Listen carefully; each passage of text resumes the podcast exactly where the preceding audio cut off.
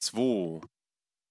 Was? Shazam! Wir verlassen heute Neverland, legen uns auf den Friedhof der Kuscheltiere nieder und starten, ja, den Drogenhandel Kolumbiens mit ein paar Indios. Und darüber hinaus sprechen wir noch über alles, was zum Thema Film ansonsten interessant ist. Bis gleich bei Kilo Plus.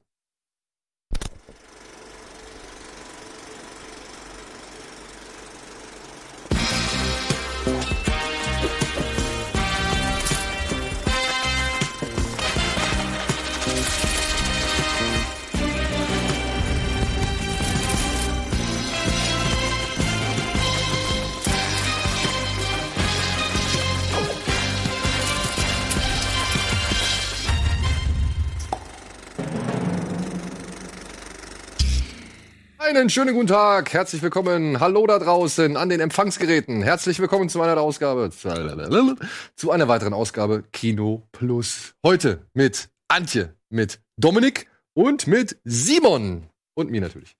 Ja, herzlich willkommen, ihr Lieben, ihr Freunde. Du warst ja schon lange nicht mehr da. Endlich. Ja, aber jetzt wieder öfter. Und du warst. Sag ich, glaube ich, jedes das sagst Mal. du jedes Mal. Ich wollte gerade sagen. und, und, du warst im Urlaub? Nee, du bist im Urlaub oder so, glaube ich, nochmal, ne? Äh, äh, ich hatte hier und da mal ein paar Tage Urlaub, ja. Aber letzte Woche war ja Ede und diese Woche ist ja Ede, kann Ede nicht, dann bin ich hier. Oder warst du davor die Woche schon da? Äh, nee, ich glaube, ich habe sogar zwei Wochen. Ich, ich bin immer da. Also wenn du mich willst, ich bin immer, ich bin immer hier so. Aber wir haben ja, wir machen so viel, dass wir aneinander vorbei sind. Ja, wir sind ja auch bei Das ist das Drama unseres Lebens. Wir sind ja auch bei Bada Binge nächste Woche. Darf ich da dann auch endlich über Love, Death and Robots reden? Da haben wir jetzt mal schon drüber geredet, aber rede drüber. Ja, das dachte ich mir nämlich. Ich wusste, man guckt dann was und denkt, oh, da will ich drüber reden. Und dann siehst du so, wie diese Sendung an dir vorbeifährt.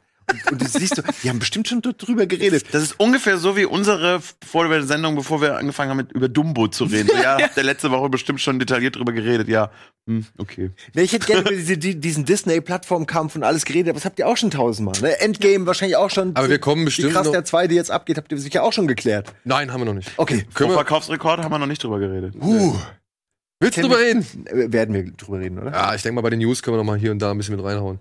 Ich meine, sechs Stunden, alles Server down, ne? Also muss ja Fandango und alles in die Knie gezwungen haben. Ja, wie wenn Rocket Beans ein Event macht. Ja! mit dem Unterschied, dass unsere Seite nicht ganz vergleichbar mit Fandango. Und es gibt nur 500 Plätze bei uns. Ja. und sie ist nicht sechs Stunden down. okay. Ja, da wir aber noch einiges auf dem Zettel haben, würde ich gerne mal damit beginnen, was wir zuletzt gesehen haben. Und da sage ich wie immer Ladies first. Ich habe gestern Abend Nancy Drew and the Hidden Staircase gesehen. Das, das, ist dieser weibliche Sherlock Holmes Film, den wir schon mal ja, hier als Trailer, Trailer uns angesehen, ne? Genau, und das Plakat, das aussieht wie eine Folge von äh, fünf Freunde äh, finden eine, weiß ich nicht, finden. Wer war das? Ja, ja, ja, ja genau. Ja. ähm, und ich dachte, das wird so ein typischer Antje-Film, so ein typischer den mag ich und keiner versteht das Film. und keiner auf der Welt. Ja, genau, was in den USA stimmt, weil da ist der total gefloppt. Ähm, der ist in den besten Momenten, ist es so drei Fragezeichen mit einem Mädchen. Das Mädchen gespielt von Sophia Lillis heißt sie ja, glaube ich. Das, das ist von S. S. Und ähm, ja. dieser tollen Serie, deren Name mir jetzt gerade nicht einfällt, ähm, Sharp Objects, da hat sie ja auch Ach, eine stimmt, Rolle gespielt. Und ja, in den besten Folgen, wie gesagt, in den besten Momenten, wie gesagt, so drei Fragezeichen mit einem Mädchen. Also sie kommt in, es geht um ein Gruselhaus und wird, wird von einer alten Dame angesprochen, hey, es spukt bei mir und bitte komm zu mir und äh, hilf mir, was, warum spukt das da? Und dann ist sie in dem Haus und es spukt natürlich. Und so nach und nach innerhalb von eineinhalb Stunden klärt sich dann, warum es spukt. Und das ist alles schon irgendwie ganz niedlich. Das Problem ist, der Film ist, wäre selbst für einen Fernsehfilm ultra mies gedreht. Ganz, ganz niedriges Production Value, ganz furchtbare Effekte. Und ähm, das finde ich ein bisschen schade, weil eigentlich mag ich die Figuren, auch wenn das alles sehr naiv ist und man von vornherein weiß, worum es geht und so weiter, worauf es hinausläuft und so. Aber es hat mich wirklich, es war, hat mich so gestört, wie es, wie mies es einfach aussieht, weil es ist halt, es ist, wäre noch nicht mal eine Fernsehproduktion. Es ist ganz schlimm ausgeleuchtet und halt die Effekte so gefühlt After Effects nochmal schnell drüber gemacht, so. Also ging es nur darum, so ein bisschen die Marke abzugreifen?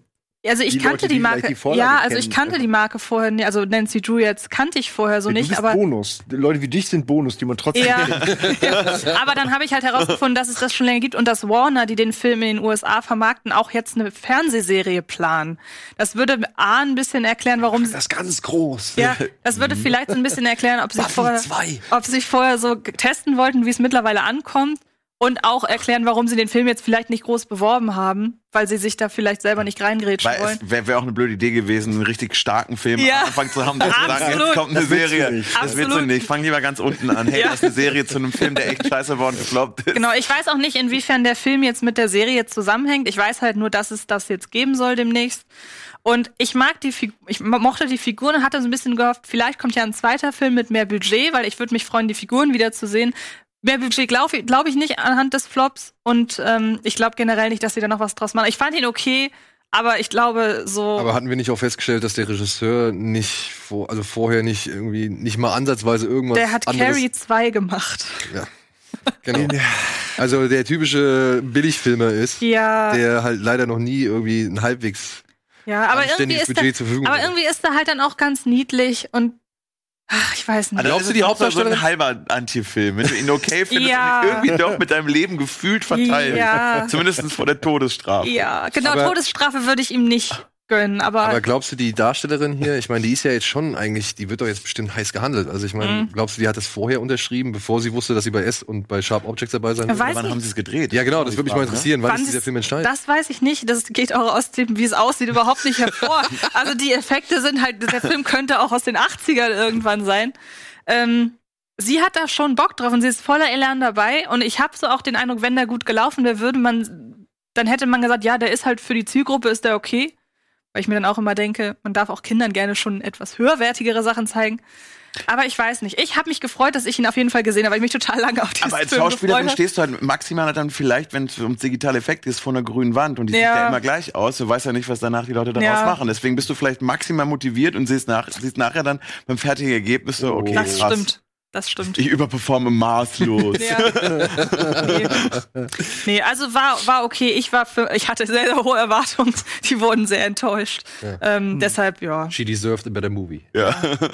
So wie Frau Hyper, Hyper in Kreta. Genau. ja, ja. gut. Oh ja, Oder? ja voll. Ne? Den habe ich in, äh, gibt's halt, äh, keine Ahnung, ein Bar. Ich habe ihn in Amerika äh, gesehen und hatte auch voll, voll Bock drauf gehabt auf den Film. Und äh, da denkst du dir auch so, hm, schade. Hätte besser sein können. Warum hast du das Drehbuch vorher nicht gelesen, Isabel? Dominik, was hast du als letztes gesehen? ich habe vor äh, zwei Tagen, das ist das erste Mal seit 181 Jahren, dass ich wieder im Free TV einen Film geschaut habe. Äh, ich bin bei Batmans Rückkehr äh, Oh, geblieben. den haben erstaunlich viele, glaube ich, geguckt zu dem Zeitpunkt. Weil ich hatte irgendwie mehrere Bilder über Twitter gesehen. Ja. Ja. Und ich muss sagen, ich war wieder total angetan äh, von, wie man vor 20 Jahren Filme gemacht hat. Äh, auch Comic-Verfilmungen und äh, wie detailreich einfach die Settings sind und wie, wie liebevoll einfach alles ist und wie sehr man sich mehr auf die auf die äh, Kontrahenten nämlich äh, fokussieren, wo du einfach merkst, krass, irgendwie zwei Drittel mindestens des Films gehen um Pinguin und um, um, um Catwoman. Batman ist mehr so eine, so eine Randnotiz, der das auch dann irgendwie regelt, aber du hast halt auch die Motivation, verstehst du auf einmal total. Und Es geht nicht um das ganz große, ganze Weltvernichtungsszenario, sondern der hat echt, du, du, der tut dir sogar zwischenzeitlich ziemlich leid und verstehst, Ja, warum ja. er auch so wird, also der Pinguin. Und ähm, da war ich echt erstaunt, wie, wie, wie, auch wenn er natürlich erzählerisch vielleicht da und hier ein paar kleine Schwächen hat, aber ich war total begeistert davon, ähm, wie man, weil wir immer drüber reden, bei Marvel jetzt aktuell, ne, wie sind da Bösewichte und irgendwie ist es oftmals nur so ein Abziehbild oder vielleicht auch nachher, wenn wir noch über andere Filme sprechen, ähm, war ich da total fasziniert von und ähm, dass er langsam erzählt ist, aber trotzdem total ein gutes Tempo vorlegt und nicht hektisch ist. Also war total begeistert, dass ich den seit 15 Jahren das erste Mal wieder gesehen habe und bin dran geblieben. Und danach lief Batman Forever und den habe ich nicht bis zum Ende geguckt. ich weiß nicht mehr warum. Ich kann's, äh, I feel you. Ja, also äh, total, total cool. Kann ich auf jeden Fall jedem nochmal noch mal empfehlen, nochmal reinzu. Vor allem, wie düster der halt auch damals im Vergleich zu das- ersten Film auch war. Der hat genau den richtigen Grad, so noch so ein bisschen poppiges, ironisches, aber ist eben und comichafter, aber ist trotzdem noch irgendwie äh, ja gut genug gespielt, um wirklich auch einen emotional finde ich zu begeistern. Und wenn du den ersten geguckt hast, der finde ich nicht so gut gealtert ist, ähm, ist halt Batman auch deutlich weniger hüftsteif und das das Suit ist besser und man merkt wirklich irgendwie also für die Zeit haben sie es gut hingekriegt. Passt auch perfekt gealtert. zum Mega Drive-Spiel dazu. Mhm. Also generell, das ist, passt irgendwie, das sagt für mich 90er. Das Mega Ja, nein, der Street Brawler, der war voll. auch damals auf der Höhe seiner Zeit. Auf dem Mega-CD gab es sogar noch so Batman-Mobil-Rennsequenzen dazwischen. Passt perfekt zu diesem Film. Aber der ist, der ist halt auch wirklich fantastisch Ja. gealtert. Also natürlich bist du so ein bisschen in der Nostalgie, wenn du merkst, ja, okay, das ist da hinten jetzt nicht wirklich die Stadt, sondern die habt ihr gemalt. Aber das habe ich ehrlich sieht die gesagt Stadt auch noch lieber. nicht aus wie New York. Ja. Ja. So, aber du hast halt, aber dadurch, dass du die, du hast mal halt so, so, ein- so ein gewisses Self-Made-Flair und das finde ich wirkt besser von der Alterung, als wenn ich mir jetzt einen Film aus der Anfang der Nullerjahre mit viel CGI anschaue. Also wieder äh, baut mehr Sets und gerne Miniatur, egal wie. Und es hat echt Style. Puppenpinguine mit Raketen auf. Ja, voll Ja, geil. ja. Und der ist mir aufgefallen, dass mir erst als, als ich den als sehr, sehr junger Mensch gesehen habe, dass mir, dass ich immer fest davon ausgegangen bin, dass es echte Pinguine sind und die die irgendwie interessiert hätten oder so. Die sehen schon gut aus. Ich habe die Illusion auf mir diesmal nicht zerstören lassen. Es gibt eine Szene, die, die regt mich bis heute, die macht die mich fuchsteufelswild. Jetzt nicht, weil sie schlimm ist oder weil sie halt irgendwie den Film ruiniert oder sonst irgendwas. Aber da gibt's am Anfang, wenn da diese Pressekonferenz ist, wo der Pinguin zum ersten Mal der Öffentlichkeit präsentiert wird. Da sieht man noch, wie er unten im Kanal oder in der Kanalisation mit seiner Ente hochfährt. Ja? Und dann fährt die Ente hoch und dann kommt der Umschnitt und dann steigt er schon aus dem Gully aus. Das geht nicht. Der Scheißkopf von der Ente. Ja, Ja. das sind künstlerische Freiheiten. ja, ich weiß. Aber nee, das, die Ente ist der Knaller. Ja. Ja, aber das fällt jedes Mal auf. Ja, aber die Ente ist super, mit der er da rumfährt. Ja, ja. Unglaublich, wie geil Ich wollte die mal haben. Ähm, ich habe mir dasselbe gedacht, wo, Achtung, Spoiler, er stirbt am Ende, wo äh, der Pinguin dann tot ist und von den anderen Pinguinen Ins Wasser getragen? ins Wasser getragen. Ich dachte immer, wie, wo, wo halten sie ihn? Das funktioniert nicht. Das war mein Moment, wo ich dachte, nee, das ist Suspension of Disbelief shattered. Ich glaub's, äh, Und glaub's nicht. mir ist noch was aufgefallen, dass Michelle Pfeiffer in den jungen Jahren äh, aussieht wie eine Schwester von Emma Stone. Ist sie? Ist das so? Ein bisschen. Typmäßig. Schwester. Ich habe nicht gedacht, Hat Emma Zwillingsschwester. Stone auch, hat Emma Stone auch so ein, ja, obwohl von dem, ja, nee, nein, nein. Aber ich finde sie, das Also der Blick, ich würde den Nein, Blick, vom Gefühl, vom, Ja. vom, als, als ich die gesehen habe, dachte ich so, Aber sie- oh, das aber es ist auf jeden Fall die bessere Catwoman. Sagen wir, sind wir einig, das ist die beste Catwoman, die wir bisher hatten, oder? Ja, gut, gab, Ja. Gab's denn? Anne Hathaway gab's noch und halt äh, Halle- Halle, Berry in dieser großartigen Superheldenkomödie. Ja, ja. Hey, der Moment, wenn sie da aus diesem Geschäft mit den ganzen Flickflacks ankommt und vor den, ich glaube, Miau. Miau, genau, und dann fliegt's hinten los. Das ist Geil, super. man nimmt dir das auch ab, dass sie so ein bisschen einen Haubeck hat, weil sie ja diesen Sturz hat. Und sie ist Ja. auch so ein bisschen crazy Von Cat Anfang Lady. an halt schon so ein bisschen Sie ist eine daneben. hot crazy Cat Lady. ja. gut. Nee, guter Film. Apropos Hot Lady, äh, Crazy Cat Lady. Das passt, glaube ich, das passt, glaube ich, zu dem gesehen? Film. Ja, passt nur, ne, weiß ich nicht. Ja, doch, in deinem Film gab's auch jede Menge Spandex. Äh, ich weiß, ja, du hast recht, du hast recht. Ich habe äh, Dirt gesehen auf Netflix. Äh, das ist doch der, auf den du hinaus Genau. willst, Ne? Die, ähm, äh, zumindest hoffe ich das, o- authentische, ehrliche Geschichte von Mötley Crew. Ich weiß nicht, wie viel davon so äh, noch vielleicht noch äh, rein fantasiert wurde, weil ich kenne die Band jetzt nicht so. Ich kenne aber den Namen und ich wusste schon immer, ah, okay, die machen hier so harten Metal. Und ähm, ja, das Schlimme ist, damals als als Jugendlicher Heranwachsender war das nicht meine Musik äh, und da habe ich das immer so abgetan, als mir zu laut und zu schrammelig und ohne Rhythmus. Aber jetzt die Musik ist ja dann in der in dieser äh, was ist das ne? Was ist denn das eine Biopic. Biografie, ein Biopic. Ja.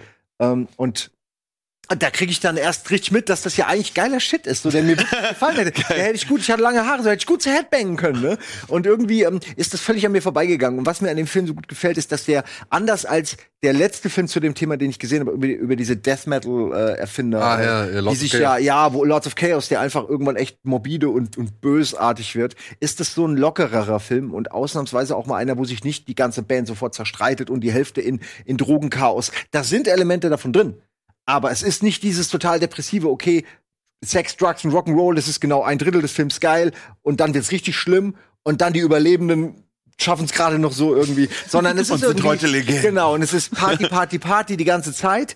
Ähm, äh, auch mit, mit, wie gesagt, mit, mit trockenen Phasen so, aber es ist eben nicht dieses Drama so im Vordergrund, sondern ein bisschen mehr dieses freundschaftliche Ding, dass da Leute über lange Zeit hinweg was, was echt krasses aufgebaut haben und einfach irgendwie diesen Spirit aus dem Nichts geschaffen haben, der halt für diese Musik steht. Und das als jemand äh, zu sehen, der da nicht so drin ist und diese Geschichten einfach nacheinander, wenn sie da irgendwie eine Szene, ich meine, nicht umsonst auch die Cover-Szene, zumindest bei Netflix, äh, wo sie ähm, na, wie heißt er? Äh, Dings mit einem anderen auf Tour gehen. Mit Ozzy einem, Osbourne. Mit Ozzy Osbourne, natürlich. Auf Tour gehen und sie sich an so einem normalen Pool, an so einem Familienpool, äh, versuchen zu überbieten mit ekelhaftem Gehabe einfach. Sie sind einfach, sie sind einfach, wer ist, kann der ekelhafteste sein? Fängt, glaube ich, an mit Ozzy Osbourne, der irgendwelche Ameisen äh, weg, so wegschnieft.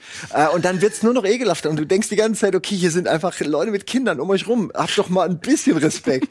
Aber es ist gleichzeitig auch lustig. äh, es hat so diesen Fraternity-Humor, wo Leute, die echt echt doofen Scheiß machen so und man kann aber auch nicht anders als es irgendwie lustig finden. Und äh, ich hätte gerne auch, ich hätte es auch gerne erlebt. Wobei man sagen muss, ähm, ist natürlich, also äh, Frauen kommen, also Frauen werden von dieser Band halt nicht sonderlich gut behandelt, muss man echt sagen. Das waren halt echt andere Zeiten. Da war, das waren die Groupie-Zeiten, ne? Und da, das ist so der unsympathische Teil, wo man echt denkt, oh, ihr seid alle auch solche Arschgeigen. Also jedes Mal, wenn sie in ihrem Stammrestaurant sitzen, sitzt halt unterm Tisch eine Frau, die halt rundrum. Allen. Also, aber das halt so, das, und das ist wohl halt verbrieft und es war halt so, ne? Und da denkst du, dir, boah, das ist heute gar nicht mehr vorstellbar. Diese Geschichte kannst du nur erzählen, weil das 20 Jahre zurück Ich finde es schwierig vorstellbar, dass es vorstellbar war. Ja. Oder dass es Usus war, weil Ja. die, die sitzen halt in, der, in diesem Film sitzen die glaube ich dreimal an dem Tisch und dreimal geht's halt darum, ob da jemand drunter ist oder nicht.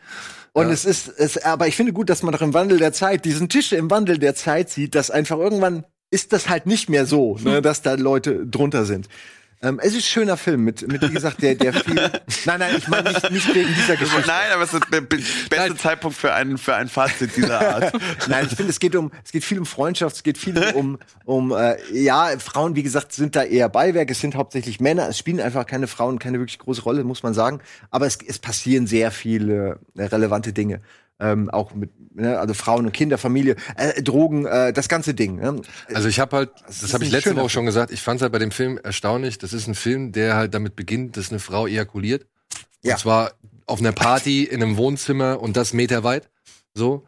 Und ich hätte von so einem Film halt nicht gedacht, dass ich am Ende da sitze und dann doch nochmal irgendwie wirklich gerührt bin. Ja. Weil da halt ein paar Sachen geschildert Du hast werden. es wunderbar zusammengefasst. Ja, und ähm, nur hier und da habe ich ein bisschen mit dem Wikipedia-Artikel abgeglichen, weil das basiert ja auf einem Roman, auf einer Biografie, die die geschrieben haben.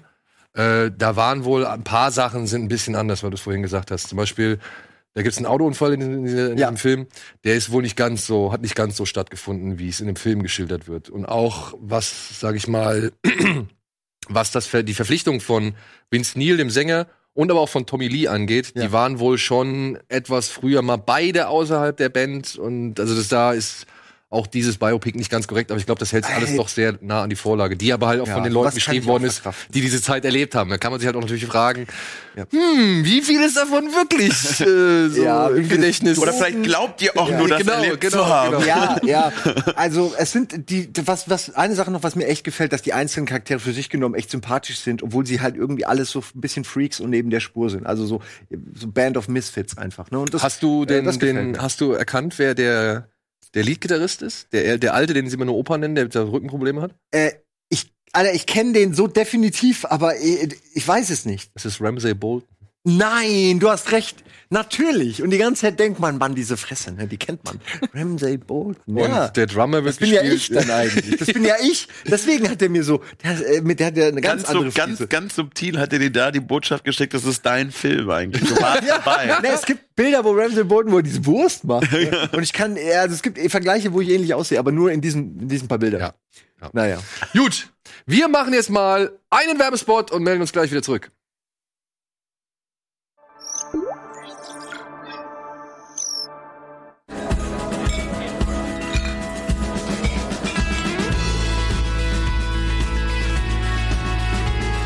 Bitburger. So gut kann Bier schmecken. Mit bestem Bitburger Siegelhopfen verfeinert.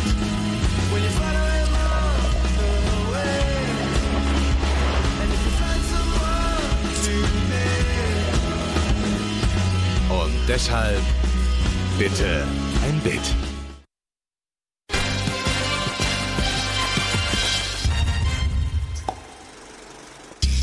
Weißt du, was das wirklich Schlimme ist an der ganzen Geschichte? 4,2 Millionen Euro Fördergelder aus Exakt. Deutschland. Ja. Ja, Exakt. also Für welchen? Till Schweigers Head der. Head- Der am zweiten Wochenende noch 155 Besucher gemacht hat. Was einen Einbruch von minus 95 Prozent Der von den Zuschauerzahlen her bedeutet. mit Previews, mit Premiere, mit ja, die ersten elf Tage, also es steht jetzt bei 7.000 oder 8.000, 9.000 Zuschauern, irgendwie sowas. Das Das werden so verrückt. Das ist aber nur in Deutschland so, oder? Weil, weil, weil hier Na ja. jeder die Geschichte ja schon gesehen hat, weil es ja ein Erfolg Naja, war. in Amerika Amerika hat er er ganze- 12.000 Dollar eingespielt. was ungefähr 1000 Zuschauer sind. Das kann doch nicht, das kann doch nicht sein. Im Vergleich zu den Fördergeldern bedeutet das 1 zu 4.000 ungefähr. Ein Besuch hat 4000 äh, Euro gekostet. Na Ganz das, ehrlich, da das ist ich, das also, Fördersystem. nehme Ich ich, mein, gehe ich, geh ich auch ins Kino für. Und damit willkommen zurück Ja. zu Kino Plus. und einer kurzen Exkursion über den neuen Film von Till Schweiger, der halt, wie gesagt, einen sensationellen, miesen Besucherschnitt erwirtschaftet hat. Das ist der ja jeder Uwe schlechteste. Filmstart ever bei Ja. einem Film, der in über 300 Kinos gestartet ist in Ja. Deutschland. Aber kein Flop laut Till Schweiger. Naja, Habe ich ja, glaube ich, habe ich das letzte Sendung schon gesagt. Ja, ich will mich nicht wiederholen mit dem er sagt Solo-Vergleich. halt, er vergleicht halt mit Solo und sagt halt Solo, so ein Film, der so teuer war, der ist ein Flop, eher ein Flop als sein Film. Wobei ich jetzt Also, mal die weil sein Erklärung. Film, das sagt er, weil sein Film die Kosten wieder einspielen wird, was ich aber bei den Das war aber 4,9 noch- Millionen Euro Das war aber doch nicht noch so sehe. vor dem deutschen Start, ne? das glaube ich Nee, aber das war nach dem Nee, deutschen Start, aber deutschen vor dem. Einbruch. Genau. Ja, gut, Also, Aber, Aber naja, ja nicht DVD Einbruch, also egal, hier selbst wenn er sich super gehalten hätte, Hm? dieser Film hätte niemals mehr als 30, 40.000 Zuschauer nach dem Start Hm. gemacht. Du, Ja, ich möchte auch gerne mal wissen, das Geld reinholen? was jetzt für eine Begründung kommt, was für eine Begründung kommt, wie dieses Geld wieder reingeholt wird, was sie da gefördert haben. Also das würde mich mal Ja, gar nicht, weil mit, mit, wahrscheinlich mit der Argumentation bislang hat er es immer zurückgezahlt. Aber Mhm. was ist denn mit Netflix und Amazon? So, die irgendwann wird ja einer dann die Rechte kaufen und das wird dann vielleicht schon. Er kann wieder hoffen darauf, dass der on Demand und auf DVD und Blu-ray, dass der dann noch ein bisschen was macht, aber Aber also, ich meine, wenn der- der viel, über 4 Millionen Fördergelder kassiert hat, die werden ja nicht zu 100% finanziert haben. Das heißt, das Ding wird ja auch ein paar Millionen gekostet. Ich weiß nicht, wie das, wie das Budget ist, aber also selten fördern die ja 100%. Äh, entsprechend bei, bei, bei dem Einspielergebnis, also inklusive Marketing, inklusive allem, also bin ich mal gespannt. Wer will denn, oder wie viel zahlt man denn für Filmrechte von einem Film, den jemand ziehen wollte? Also, Hm. und weißt du, und dann sitzt hier ein Regisseur da äh, vor ein, zwei Wochen, hier von diesem kleinen äh, Independent, deutschen Mhm. Independent Horrorfilm Loose. Findet kein Kino. Nee, und, und hat, sie- hat gemeint, er war, hat sich so gefreut, als er für eine Filmförderung 20.000 Euro bekommen hat. Mhm. Weil damit konnte er alles machen. Ey, es ist auf beide Arten scheiße. Es blockiert Kinos mit Sachen, die man vielleicht nicht sehen will. Das ist und, eigentlich auch noch ein kostet das, Geld. Das ist, das ist auch noch ein Punkt, dass man in die, also an die Kinos einfach mal, wenn du sagst, du hast da einen Saal, den du zur Verfügung stellst und es ist einfach niemand drin. Also bei, in Köln war es so, dass ab dem äh, Freitag, allerspätestens ab dem Samstag, sind alle Abendvorstellungen sowieso rausgeflogen, weil Mhm. einfach niemand da war und wurde einfach was anderes reingesetzt. Selbst was nicht angekündigt war, war die Wahrscheinlichkeit größer, dass da mehr Zuschauer drin sind. Ähm, da geht's mir jetzt auch nie um Häme, aber wenn sich halt jemand immer hinstellt und sagt, naja, die Amerikaner haben das nicht verstanden und alle hacken ja immer nur auf mir rum, weil du sagst, man, du hast jetzt wirklich genug, genug Hits gehabt und scheiß drauf, was dann Kritiker irgendwie sagen. Aber wenn jetzt ein Film komplett irgendwie niemand sehen will, wirklich, weil es auch einfach eine dämliche Idee ist, äh, das Ding nach vier Jahren wieder nach Deutschland zu holen, dann auch wieder synchronisiert. Muss Also er ja. Ja, aber Muss er ja. ist der trotzdem, wo du sagst, naja, Und es ist halt teilweise auch absolut irre, wenn er sagt, die US-amerikanischen Kritiker haben ihn, keine Ahnung, er hat irgendwie so ein ganz drastisches Wort verwendet, nicht abgeschlachtet, aber so sinngemäß. Es war also, man hat gemerkt, die Intention dahinter war, er hat gesehen, die haben das mit Absicht gemacht, um ihn zu ruinieren, wo ich denke, du hast dich in den, in den USA, hast du dich doch noch mit niemandem verscherzt. Also wo, warum sollte denn dort jemand das mit Absicht machen? Und das kam immer so bei ihm raus. Und bei mir hat es auch überhaupt der nichts Ja. und bei mir hat es halt überhaupt auch nichts damit zu tun, dass ich mich irgendwie über den Flop eines anderen freue. Aber ich finde, es ist einfach mal gerechtfertigt, dass man sieht, dass so ein auch zum Teil hausgemachter Flop einfach jetzt auch mal wirklich Ja. da steht, dass man sieht, okay, also vielleicht muss ich irgendwie mal was überdenken, um. wenn du Ja, auch also- nicht auf den amerikanischen Markt anpassen willst und alles irgendwie verneint. Ist er ja doch nicht mal. Das ist ja auch so witzig. Ja, nee, er, hat er hat's ja verneint, er will, will er nicht, er will den Spirit Genau, behalten. ja, du, ja, aber er spielt noch nicht mal in den USA. Er spielt in London, Venedig und ich, Und wurde teilweise in Deutschland gedreht. Genau, ja. Was auch theoretisch noch irgendwie gehen würde, wenn du den aber noch, irgendwie- weil es gibt ja auch Filme, die in Amerika erfolgreich sind, die in Europa spielen, Ja. aber warum soll sich in LA jemand aus, äh, für einen Film interessieren, der voll aufs deutsche Publikum Mhm. aus. Aber weil wahrscheinlich ohne diese Gebiete keine Förderung bekommen. Genau, oder? das ist auch der einzige Punkt, wo man irgendwie Ja, nachvollziehen klar. kann, wo die Förderung herkommt, weil es gibt einen ziemlich, ziemlich guten Artikel, den hast du glaube ich auch gelesen, In der ne? Welt, glaub wo man irgendwie sehen kann, was müssen für Anforderungen erfüllt sein, damit ein Film gefördert wird. Und nur bei der Sache mit gedreht in Deutschland war irgendwie ein Ja, da macht Sinn. Ja, und Machen dann noch das halt beim Thema, glaube ich. Und beim Thema, glaube Ja. ich, weil das ein allgemein relevant, weil, weil Nee, das Alzheimer. Thema war, glaube ich, das Thema war nicht auf Cloud Atlas wurde auch äh, gefördert und es war kein deutsches Thema, ne? Ja, aber Als das war, glaube ich. Ja, aber es gibt so Themen, wo dann auch in verschiedenen Locations gedreht wird, wo aus allen europäischen Ländern zum Beispiel irgendwelche Schauspieler akquiriert werden. Da kann ich irgendwie verstehen. Das ist dann so ein Joint Venture Ding. Wirtschaft wird halt damit ja gefördert, weil alle dann irgendwie Arbeit. Genau. Also insofern, selbst diese Förderung hat ja am Ende noch irgendwas gebracht, weil sie hat irgendwelche Kinobetreiber bezahlt oder, ne? aber ist halt totaler Quatsch. Also, Ich fänd's halt man total in Ordnung, wenn er sich hinstellt und sagt, okay, da habe ich jetzt, das, das ging total in die Hose, habe ich mir anders vorgestellt, Aber es ist äh, blöd Schweiger. gelaufen. Das kann ja, er aber nicht. das wäre wär, wär ein, echt ein easy Punkt, einfach bevor man wieder auf andere zeigt, einfach Genau. mal zu sagen, äh, ja, ich bin selber auch enttäuscht, total legitim. Also warum soll er nicht enttäuscht sein? Weil Und zu sagen, enttäuscht. und zu sagen, ey, war vielleicht doch nicht die beste Idee. Sagt ja jetzt noch nicht, dass ich irgendwie Scheiße gebaut habe, so, ja. Also, naja, aber gut. Reden wir über gute Filme. Genau, reden wir über gute Filme. Oder die über hoffentlich andere heute, erstmal. ja, genau, reden wir über andere Filme und die hoffentlich mehr Leute ins Kino ziehen in dieser Woche. Hier, in den Kinostarts.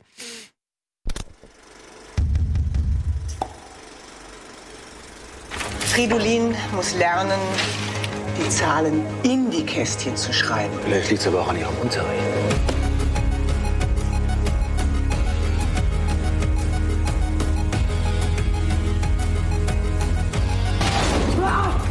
like that. Don't scream. Uh, uh, Victor, Victor, no, no. Victor! It's me, it's Billy. It's Billy.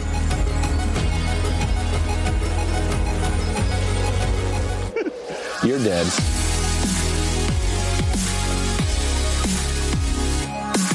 Wait, for real?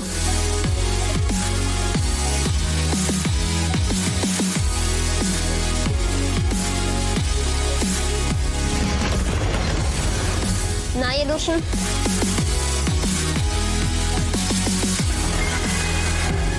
I should never have shown you that place. Your child is not the only thing that will come back. Shazam?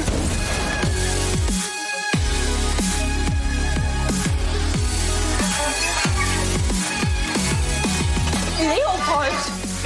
Fetzt nicht das Ding, sorry. Ja, das sind die Kinostarts für diese Woche. Ein Film ist nicht dabei. Und da muss ich direkt zu sagen, es tut mir leid, diesen Film, der wurde uns nicht gezeigt. Ja, den Was? haben wir deswegen auch nicht äh, mit einge äh, eingeflochten oder eingewoben in unseren Supercut. Er heißt Bildbuch und ist der letzte oder der neueste Film von Jean-Luc Godard, dem großen Mann der Nouvelle Vague und so weiter. Äh, ein großer französischer Regisseur. Es ist eigentlich auch kein richtiger Film. Es ist irgendwie so eine Art Essay, eine Collage aus Bildern und Szenen und Schnipseln. Also man sieht unter anderem Werbeclips, man sieht unter anderem alte Buster Keaton-Filme, man sieht unter anderem aber auch Internet- oder Handyvideos von irgendwelchen Exekutierungen. Und ja, damit versucht Godard einfach mal den Zustand der, oder den aktuellen Zustand der Welt zu beschreiben. Das Interessant. ist halt jetzt, ne, wirklich. Das geht aber nicht so jetzt für 90 Minuten. Ungefähr doch. Kann man das, also, kann man das gucken? Macht einen das nicht wahnsinnig? Naja, Also ich, ich wär, bin, bin, bin ich total bei dir. Nach 30 Sekunden denke ich schon, okay, das wird maximal anstrengend, was Film sein darf, aber ja, und das ist kann halt so 10 das, Minuten gucken, aber nicht. das ist halt so das Ding. Also, da sind schon ein paar schöne Erkenntnisse, sollen da wohl dabei sein. Aber ja, man sagt auch, das soll teilweise echt anstrengend sein. Und ich glaube, da muss man halt einfach Fan des Regisseurs sein, muss irgendwie Kunstkino auch, sag ich mal, für sich entdeckt haben und dann halt auch die Kompromisslosigkeit, mit der der Mann, sag ich mal, seine Sachen und seine Werke inszeniert, äh, zu schätzen wissen. Und ich glaube, dann kommt man da, geht man da rein und sagt, geil. Und diese krassen Farben sind aber alle so gewollt und die teilweise Bildaussätze Genau, und so, ne? genau. Also das ist schon alles, glaube ich, mit sehr großer Überlegung. Aber diesen Film hat er jetzt auch nicht so wirklich, also man kann da, glaube ich, nicht von der Inszenierung sprechen, sondern er hat ihn in so einer, wie soll man sagen, überwacht, mit zusammengesetzt. Mhm. Also es ist jetzt nicht so eine richtige Regie, glaube ich, die man da, von der man da reden kann. Schnittwichserei offensichtlich. Ne? Schnittwichserei. Man kann der sagen, geht nur- ein Mosaik der Meinungen. Ja. Aber es ist Schnittwichserei. Der geht nur 90 Minuten, der sieht aus, als würde er auch noch fünf Stunden gehen. Nein, nein, das Er war fühlt sich die ersten so drei ja. ja, also Jean-Luc Godard, Bildbuch, äh, läuft wahrscheinlich auch nicht in allzu vielen Kinos an. Muss man, glaube ich, wirklich ein Faible Ja, für haben, wahrscheinlich. sich darauf einlassen zu können. Aber krass. Ein Film, den ich nicht gesehen habe, aber den Antje gesehen hat und über den sie hoffentlich relativ schnell referieren kann, Ja. ist Unheimlich perfekte Freunde, der neue Film von Markus H. Rosenmüller, der unter anderem vor einiger Zeit mit Trautmann noch im Kino zu sehen war. Jetzt kommt er mit einem Kinderfilm. Den wollte ich übrigens auch gesehen haben, aber habe es bislang noch nicht geschafft. Bin aber sehr interessiert. Trautmann? Nee. Der da? Also, genau. Antje, worum geht's? Ja, ich mach's ganz kurz. Es geht um einen Jungen, den ich Namen und so weiter lasse ich jetzt mal, lasse ich jetzt mal so. Ähm, auf jeden Fall der blonde Junge steht im Mittelpunkt der Geschichte, ist nicht so der größte. Frido. Frido ist nicht der beste Schüler und hat jetzt so Probleme, was eben eine eventuelle Versetzung auf eine weiterführende Schule angeht und äh, hat deshalb immer wieder Streit mit seinen Eltern. Und eines Tages, das sieht man jetzt gerade im Bild, trifft er auf einen Spiegel auf einem Jahrmarkt und der ist irgendwie in der Lage, Klone von den Personen, die zu diesem Spiegel kommen, herzustellen, die, ja geil. die perfekt sind. Und das ist für den äh, Schulversager natürlich perfekt, denn sein perfekter Klon, viel zu viel perfekt in diesem Satz, ähm, ist ab sofort derjenige, der für ihn zur Schule geht Das ist ja genial. und da die guten Noten holt. Und das Problem ist, dass die aber lang oder er bleibt nicht der Einzige, sondern er erzählt es seinem Freund und will sein Ah. Freund auch einen Klon haben. Und äh, dann gibt's auf einmal zwei und die beiden Klone, die, die, ähm, ja, die spielen sich so aneinander hoch und dann auf einmal wollen die Klone so mehr oder weniger die Weltherrschaft übernehmen. Natürlich. Also das ist ein bisschen so überspitzt ausgedrückt, aber dann Ja, vor besteht wollen die die die anderen wahrscheinlich ausboten. Genau, also die Klone wollen die, die Originale verdrängen. Und irgendwann gibt's eine Klasse mit nur noch Schülerklonen, die alle perfekt sind und so. Ähm, und mir hat der wirklich gut gefallen, weil ich finde, es ist, wenn man als Kind diesen Film sieht, dann kann ich mir vorstellen, dass man später für Filme von Michel Gondry und so empfänglich ist. Weil der sehr verspielt ist. Ich finde, es kommt schon im Trailer durch, dass das nicht so diese typischen überbeleuchteten Kinderfilm, deutsche Kinderfilmbilder sind, mit schönen, mit schönen, mit schönen Settings. Die haben zum Beispiel ein, ein leerstehendes Schwimmbad mit einer riesigen Wasserrutsche, wo die, die, wo, wo die immer so private Zombie-Filme drehen. Also es geht auch so ein bisschen dann so in Popkultur rein und so. Und ich fand den witzig, ich fand den charmant, ich fand, der sah, wie gesagt, sehr gut aus, hatte so typisches Indie-Film-Flair. Ich wäre nie darauf gekommen, dass das ein- eine deutsche Kinderfilmproduktion ist, wenn man halt mal sieht, dass die halt oft gleich aussehen, so diese großen, diese großen Sachen. Sowas wie Ostwind? Ja, äh, auch Ostwind, ja, Daniel. Oder auch irgendwie Rocker verändert die Welt, was halt die großen Studios alle so ins Ja, Kino ja, schicken. ja. Und der kommt jetzt über einen kleineren Verleih und ich glaube, der wird wahrscheinlich auch nicht so viele Kopien bekommen, weil er ja auch nicht mit großen Namen oder so werben kann. Aber ich fand den wirklich nett und ähm, hatte auch als nicht unbedingt Zielgruppe wirklich meinen Spaß. Der Ja, kommt cool. in relativ viele Kinos. Das wäre natürlich schön. Ich habe nur gehört, da gibt es eine Rahmenhandlung zu diesem. 306. Wow, okay. Ui. Ich bin gespannt, ob er mehr als 5000 Zuschauer am Startwochenende holt. äh, Jeder von diesen Filmen. Ich Ja. habe nur gehört, da gibt es so eine Rahmenhandlung zu diesem Spiegelkabinett oder Mhm. zu, diesem, zu diesem Spiegel da, die soll jetzt nicht so ganz. Äh, Es ist halt so ein bisschen, bei dem Film ist so ein bisschen die Frage, der balanciert so ein bisschen zwischen Fantasie und Realität. Man weiß lange Zeit nicht so, man merkt, irgendwas ist entrückt und es kann nicht die Realität sein, weil allein in der ersten Szene sieht man, wie dieser Spiegel einfach vom Himmel fällt und man weiß halt, okay, irgendwie so hundertprozentig in der Realität verankert ist es nicht. Aber manchmal verpasst der Regisseur, das so ein bisschen deutlicher zu machen, in was für einer Welt das gerade eigentlich spielen soll. Und es gibt so ein, zwei Szenen, gibt zum Beispiel eine riesige Essensschlacht einfach, wo man merkt, okay, da versucht ihr euch gerade schon an das anzubiedern, was man vom Deut oder was man generell vom Kinder-, Familienkino gewohnt ist. Mhm. Ähm, das finde ich so ein bisschen schade, weil ich mir denke, ihr habt doch so einen schönen, auch visuellen Ansatz und so und ihr seid so kreativ eigentlich in allem, was ihr macht. ist super. Ja. Ja, es ist, es ist ein Film, ich, nee, ich sag nicht welcher, aber es ist eigentlich die Kindervariante von einem Film, der gerade im Kino läuft. Okay. Ah, ich könnte mir schon denken, welche. Ja. Gut. Unheimlich perfekte Freunde. Für unsere fantasievollen Zuschauer. So, dann haben wir einen Film, ja, Geschichtsstunde, Freunde. Wer Narcos und sowas mag, ne? wer sich so mit Pablo Escobar, Escobar so ein bisschen aus beschäftigt hat und auskennt oder sich dafür interessiert, für den könnte ein folgender Film interessant sein namens Birds of Passage. Das grüne Gold der Mayu heißt der, glaube ich, im deutschen Untertitel. Und hier geht es um ja, einen Indio-Stamm in, äh, ich glaube, Kolumbien, also ja, in Kolumbien. Und die halt noch sehr den Traditionen verpflichtet sind, wo immer so ein Bote ankommt und irgendwie erstmal, äh, sag ich mal, als, als Vorsprecher für seine Partei die, die Anliegen der Partei darbringt. Das, da hat man ihn gerade Ja. gesehen. Und hier geht es darum, dass ein junger Mann eine Mayu, äh, eine junge Mayu heiraten möchte. Und die Mutter, die, Patri äh, die Matriarchal, Mat Matriarchin des, der, des Clans, sie sagt halt, nee, du bist hier so ein bisschen der zwielichtige Typ und so, von dir will ich auf jeden Fall richtig viel haben. Äh, Ochsen, Kamele, Kühe, was weiß Alles. ich. Ja, sie will auf jeden Fall richtig viel haben. Und er, durch Zufall, mit einem Kollegen zusammen, vertickt an die Amerikaner des Frieden, Friedenskorps, verdient er ein bisschen, vertickt er ein bisschen Marihuana. Und die Amerikaner wollen mehr. Und daraufhin entsteht halt der Drogenhandel Kolumbiens, den wir heute mittlerweile schon in ganz Ha. anderer Form kennengelernt haben. Aber das war halt alles noch weiter ja, vor. Ja, okay. Und ja, wie es halt so ist bei so einer Rise and Fall Story, ne? Es geht halt eine ganze Zeit lang immer gut und immer aufrecht Ja. und irgendwas passiert und alles kommt irgendwie und alles, das Geld kommt rein und so weiter und so fort. Aber irgendwann, ja, hat der Kapitalismus dann doch alles Die Gier. zersetzt und die Ja, Gier ja. hält Einzug und es kommt zu diversen Konflikten unter Freunden, unter, innerhalb der Familie, aber auch halt, sag ich mal, innerhalb der ganzen Bevölkerungsdichte da. Und das schildert dieser Film auf teilweise surreale, auf teilweise sehr trockene und teilweise aber auch sehr faszinierende Art und Weise. Ich habe es mal als äh, Narcos in Sandalen beschrieben, weil es ähm, dann doch immer wieder ziemlich viel auf die Spiritualität zu sprechen kommt, die halt für diese Menschen da sehr wichtig ist, für diese Wayuu-Indianer. Und ja, ähm, Wie lang ist der Trailer eigentlich? ja, das ist das grüne Gold der Wayuu, genau. Das ist so eine der größten Indio-Stämme in, in Südamerika oder mit, äh, ich glaube in Kolumbien. Ich muss es nochmal genau recherchieren, es tut mir leid, das weiß ich jetzt nicht mehr. Aber der, der zeigt halt so einfach den Kampf zwischen Kultur und Kapitalismus anhand eben einer Familiengeschichte so. Er ist von altbekanntes, altbekannte Geschichte mit einem neuen, Genau. erfrischenderen Setting, würde ich sagen. Und es ist, aber ich muss halt dazu sagen, der ist schon sehr, also schon sehr gediegen. Ne? Also der geht schon sehr gemächlich voran. So äh, Gewalt ist jetzt auch nicht unbedingt das, was immer explizit oder direkt in Szene gesetzt wird. Das hält sich auch mal hier so und da ein bisschen zurück, wodurch es aber meiner Ansicht nach auch ein bisschen gewinnt. Was er aber halt ziemlich stark macht, ist halt dann so der Verfall, den Verfall irgendwie zu zeigen und wie es dann halt in diese Abwärtsspirale geht. So.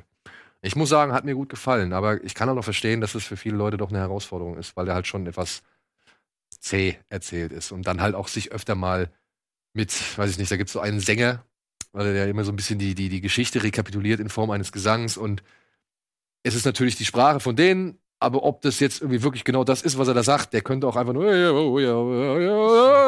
und dann steht er halt unter, und dann steht er halt unten der Untertitel so und was er, was er halt singen soll. Durfte, durfte es die, die, der oder diejenige, die die Untertitel gemacht hat, einfach kreativ Ja, genau. Wahrscheinlich, also entweder hat sich da jemand kreativ ausgetobt oder er singt's halt wirklich. Ich kann es nicht genau beurteilen. Kaum jemand wahrscheinlich. Ja, so. Womit wären wir dann? Ah, machen wir weiter. Machen wir doch weiter mit äh, für etwas für dich. Als alter Stephen King-Fan mit einem Oh. Podcast zu dem Thema namens Club 19. Hashtag, Genau. habe ich heute gelernt. Hashtag Club 19. Heute erst Hashtag gelernt. Nein, aber dass man das so macht. Ach so. Digga, dass das der offizielle Hashtag-Move ist. Ne? Wusstest du auch nicht. Ist cool. Ich hab, nee. Man, das machst du, du musst natürlich banal so nebenbei. Hash- Hashtag. Ah, So. okay. Als wäre das. Mann! Ja, okay. Ede hat mir das beigebracht. Vielleicht hat er mich verarscht. Vielleicht. Nee, aber vielleicht hängt auch Ede ein bisschen hinterher. Das kann auch schon mal passieren. Und meine, sein Also in unserer ihm Aber das Beiläufige, also das Beiläufige verstehe ich noch eher so. Ja. Also Ah, nee, in das unserer, verstehe ich What's in unserer WhatsApp-Gruppe ist es ja manchmal so, dass irgendwie am Abend kommt dann von Eddie so eine Nachricht, ey, das Poster von Episode 9 ist draußen oder, oder der neue Joker-Trailer ist draußen und das ist halt alles schon so am Vormittag passiert. Das passiert Jeder hat bei Twitter reingeguckt so und äh, ja, wir wissen's, Eddie. Vielen lieben Dank. Das habe ich übrigens gestern in der Tageszeitung Die gelesen. Frage ist aber eher, warum postet das dann niemand in die Filme-Glotzen-Gruppe? Weil ich immer denke, ihr seid alle tagtäglich Ja, aber dann darfst du 24/7 doch online. nichts. Wenn, also so eine Gruppe ist ja auch dazu da, um sich gegenseitig mal auf was aufmerksam zu machen. Wenn dann alle denken, ja, die wissen das schon, dann ist die Gruppe, dann nutzt sie ja keiner. Nein, die Gruppe ist für Geheimtipps und für Sachen, die man nicht unbedingt auf dem Schirm Als hat. ob man dir noch einen Geheimtipp sagen kann. Natürlich, natürlich. Ja, es gibt keine mehr, Doch, die du noch ich hab Wir mussten ihm zwingen, dass er das schönste Mädchen der Welt guckt. Oder SMS für oh. dich, was er immer noch nicht gemacht hat. Na, aber das schönste Mädchen. Ich habe einen Geheimtipp. Ich habe einen was, Geheimtipp. was, was ist? Ja, Entschuldigung, nee, du wolltest Was erst du, nein, wolltest du gerade was? du wolltest gerade was zur schönsten Mädchen noch Den sagen. habe ich gerade vorgestern mit meiner Frau zusammen nochmal geguckt. Ah, guck. Ja. So, und die war bestimmt auch begeistert. Die hat. Oh, das ist schön. Ja. ja. Vielleicht kann der Alvin mal meinen Geheimtipp raussuchen, weil äh, würde Oh, mich echt interessieren, was ob den jemand kennt. Ich, ich bin mir nicht sicher. Ähm, Monkey Bone. Jetzt, Oh, das ist der von äh, Bakshi? jetzt natürlich wieder weißt du mehr als ich. wer, wer ist Bakshi? Die Kombination aus Real- und Zeichentrickfilm? Also das ist so in die, also das ist geht in die Richtung Monkey Brandon Bone. Fraser? Ja. ja, ja, okay, du kennst ihn. Ähm, guck den mal. Der ist total, also der ist. Manchmal gruselig. Vielleicht filmen wir dann einen Trailer für. Ähm, das ist so ein bisschen. Ähm, wie erklärt man das? Jemand, es geht um Träume. Oder ist er tot? Er ist in der, er ist tot und in so einer Zwischenwelt, auf jeden, ich weiß es nicht mehr, aber es ist ganz surreal und so ein bisschen Tim Burton-Style und kriegt äh, teilweise äh, richtig schon so, so richtig Kafkaeske ähm, Szenen, wo man, wo man einfach nur denkt, geil, wie haben sie das gedreht oder wie nee. haben sie diese Props generiert und ähm, da, da denke ich tatsächlich auch an Michel Gondry manchmal so oder äh, ganz absurde Sachen manchmal. Kann ich sehr empfehlen für Leute, ich weiß nicht, ob der gut gealtert ist, aber so ein 90er Brandon Fraser Film für Leute, die Brandon Fraser mögen, das ist echt ein Geheimtipp, den ich äh, an den ich immer wieder denken muss. Haben wir da keinen Trailer zu, damit man mal ein Bild sieht von diesem Nee, weil es ist so, er stirbt und dann kommt er aber wieder, da ist er in dieser Totenwelt, da kommt er aber wieder zum Leben und tapet sich aber mit Tape zu, weil er eigentlich eine Leiche ist und versucht dann aber noch irgendwas in der realen Welt so, äh, irgendwas muss er noch erledigen, so dieses klassische Trope auch. Aber die Elemente an sich sind geil gemacht. Die Leiche sieht gut aus, die, die, die Todessequenzen sind gut, die, die Hölle ist gut. Entschuldigung. ich- Nein, nein, nein, nein. Ich würde nur gerne die letzten dreieinhalb oder vier Minuten so als Konzept einfach mal so von, du hattest nur eine blöde Überleitung zu Friedhof der Kuscheltiere, wo wir schon wieder Geiles gelandet sind. Entschuldigung. Nee, aber mega muss ja, dafür sind wir ja da. Der Ja, ist von- mega geil. Der ist von Henry Selick, der unter anderem Nightmare Before Christmas gemacht hat und Coral. Echt? Das passt ja perfekt, natürlich. Ja. Okay, das Ja. erklärt so viel. Wann ist der rausgekommen? Er ist schon alt, der ist irgendwie von. Wieder 90er. Ähm, hier, wann ist das? Nee, 2001. 2001. Okay, er wirkt wie ein Das war so ein bisschen leider so die Abgang, also die, die, Von- von. Brandon Fraser war das irgendwie so ein bisschen schon die Anfangsphase, wo er irgendwie nicht mehr so die relevanten Filme Ich glaube, gemacht das war einer der ersten Flops sogar mit ihm. hat. Ja. Also, Ja. Obwohl er eigentlich nur, also ich finde kreativ kein Flop so, aber der Kino Also Kasse, okay. Ja. Und wenn euch das gefallen hat, dann guckt euch den lieber an, bevor ihr in Friedhof der Kuscheltiere geht. So. Nein, das- nein, nein, nein, nein, Ach, Das war ein stimmt, Scherz, das war ein Scherz, das war ein oh. Stimmt, wir waren ja auch eigentlich ganz woanders, ne, bei den Genau. Filmstarts. Friedhof der Kuscheltiere, ein äh, Remake. Aber komm, hier habt ihr auch gesehen, oder? Da tropft, das tropft einfach so ab. äh, ja, habe ich Ich muss ja nicht mal alles erzählen. Ja, hast, da hast du vollkommen recht. Ähm, ihr könnt aber ja dann korrigieren, wenn ich was vergesse oder ähm, Genau. So. Ich glaube, du hast Monsieur Claude bestimmt gesehen, oder? Hab ich ja. Hast du den auch gesehen? Nein. Ich nämlich auch nicht. Cool, dann kannst du den nämlich erzählen. Aber ich glaube, den haben wir deshalb weggelassen. Genau. Ich hatte darauf bestanden, das nicht. Du wolltest ihn nicht drin Ah, haben. ich wollte, es, es tut mir total leid, dass ich gerade wieder den Finger in eine Wunde Ja, lege. Ich du. wollte eigentlich nur fair betonen, dass ich gleich was rübergebe. Ist okay. Aber Aber äh, ich überlasse dir sehr gerne Friedhof der Kuscheltiere. Friedhof der Kuscheltiere ist eine Geschichte von einer Familie, die äh, umzieht, äh, etwas weiter raus aufs, gefühlt aufs Land. Dummerweise ist aber das Haus auch direkt an einer äh, Straße, bei der überdurchschnittlich viele große LKW äh, entlang fahren. Und ähm, durch, ich mach's wirklich super kurz, weil eigentlich Friedhof der Kuscheltiere wahrscheinlich bei vielen auch bekannt ist. Und durch eine, eine seltsame Begegnung ähm, stellt man fest, dass die Hauptfigur, dessen Namen ich vergessen habe, aber gespielt von Jason Clark, ähm, äh, tatsächlich irgendwie noch nicht mehr so 100% zwischen, was ist jetzt eigentlich gerade real und was ist äh, äh, eben nicht real äh, passiert, nicht mehr so richtig unterscheiden kann und durch einen Schicksalsschlag äh, wird er eine äh, folgenschwere Entscheidung treffen. Um jetzt wirklich mal gar nicht so viel vorwegzunehmen, bisschen pressetextmäßig, aber äh, Ich glaube, es steht wirklich eins zu eins so im Pressetext. Meinst du ernsthaft? Ja, eine ja. folgenschwere Entscheidung? Ich Ja, meine, aber Ja. ist schon okay, finde ich. Aber man Das kann doch zu jetzt eigentlich sagen, was, was die, die, die ja, da, also ey, du, was die Prämisse von dem Kack. naja gut, die, dann, dann, dann, dann gehe dann geh ich an der Stelle halt ein bis, bis, bisschen, bisschen weiter. Habt ihr nicht versucht, Ähm, ein Spoilerschild? Ja, also genau, ich, das würde ich jetzt zumindest für Leute, die weder die Vorlage noch das äh, Ja, komm, dann erste mach einen Verfilmung Spoiler. kennen, Mach einen Spoiler. äh, würde ich das gerne einblenden, bevor ich hier direkt. Ja, bitte, so, vielen Dank. Und diese, äh, also es passiert, es ist ein, ein, Schicksal, sein, seine ähm, Tochter, das ist nämlich die Veränderung. Äh, jetzt, das kann man dann, muss man jetzt auch schon mal sagen, zur, zur Vorlage. Das ist nämlich die Tochter. Die Tochter ähm, wird von einem LKW äh, überrollt, ist tot, aber der Nachbar hat eben einen geheimen Ort, an dem Menschen wieder zurückkehren können in das Leben, ins Hier und Jetzt. Allerdings eben nicht auf die Art und Weise, wie man vorher gewesen ist, sondern vielleicht eine Spur böser und äh, unerträglicher. Und ähm, ja, statt. Ach Quatsch, es ging doch mit der Katze Es los. fängt ne? an mit der Katze und dann macht Gottes er das Willen. mit Menschen. Um Ne? Gottes Willen, guck mal. Deswegen wollte aber ich es nicht nicht machen. schlimm. Es tut mir leid. Nein, aber hast- prinzipiell stimmt es, es was ich erzählt habe. Ich äh, gehe nur zurück und er weiß das wiederum, dass es diesen Ort gibt, weil die Katze Genau. umgekommen ist und er die Katze eigentlich ähm, zurückholen sollte und festgestellt hat, oh, das ist eigentlich gar keine gute Idee, weil die Katze kommt, also man kommt anders zurück, als man vorher war, als dann die Tochter aber eben diesen Unfall hat.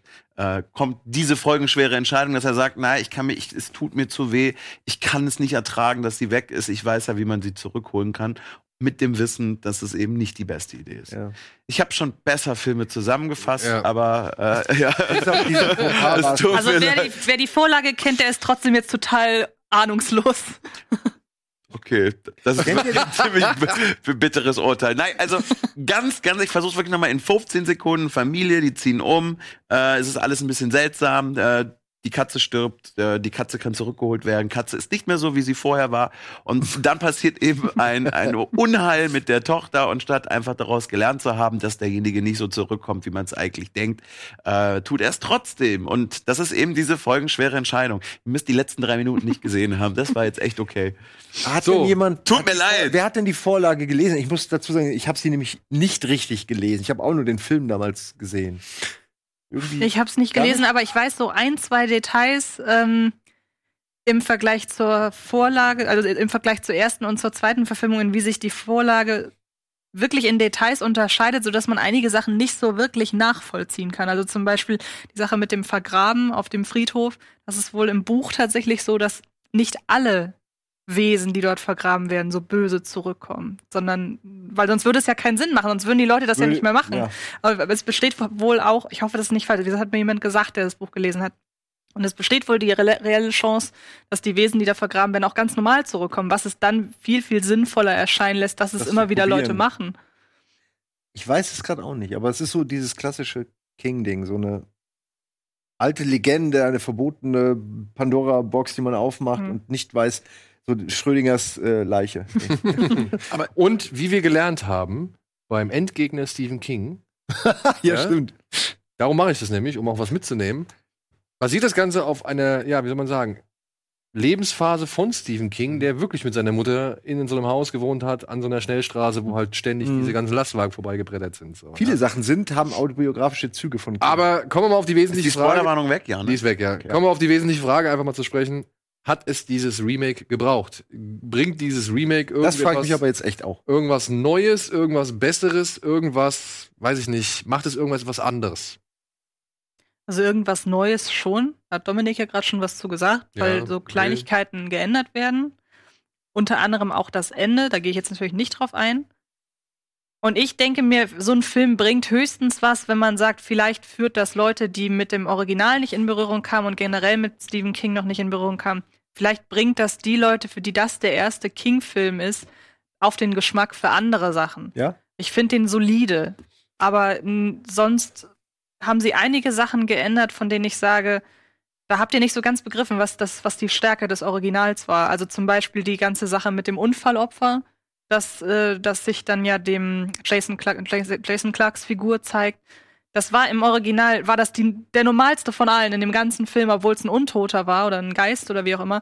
Und hier ist das so, wird's immer so effekthascherisch aufgezogen und man denkt, hey, das ist, ein, das ist der, eigentlich der coolste Typ im ganzen Film. Warum macht ihr denn aus dem hier jetzt so eine Schreckensgestalt irgendwie? Der wird jetzt nicht zum Bösen oder so. Ja, ja, aber ja. Aber wenn er auftaucht, ist es gleich so, uh, es ist gruselig. Das hatte, das war im Original nicht so. Ich weiß auch nicht, ob man das Original wirklich. Also, das ist für mich eine Geschichte, die eigentlich äh, in, in seiner Zeit, in der sie entstanden ist, war das cool und neu und was Originelles. Und das Ende, ohne es jetzt zu spoilern, ist so ein typisches King-Ende und war damals eben noch spektakulärer, finde ich, als heute. Ähm, King kann keine guten Enden schreiben, das ist allgemein bekannt. Wann immer King ein gutes Ende hatte, kam das von jemand anderem.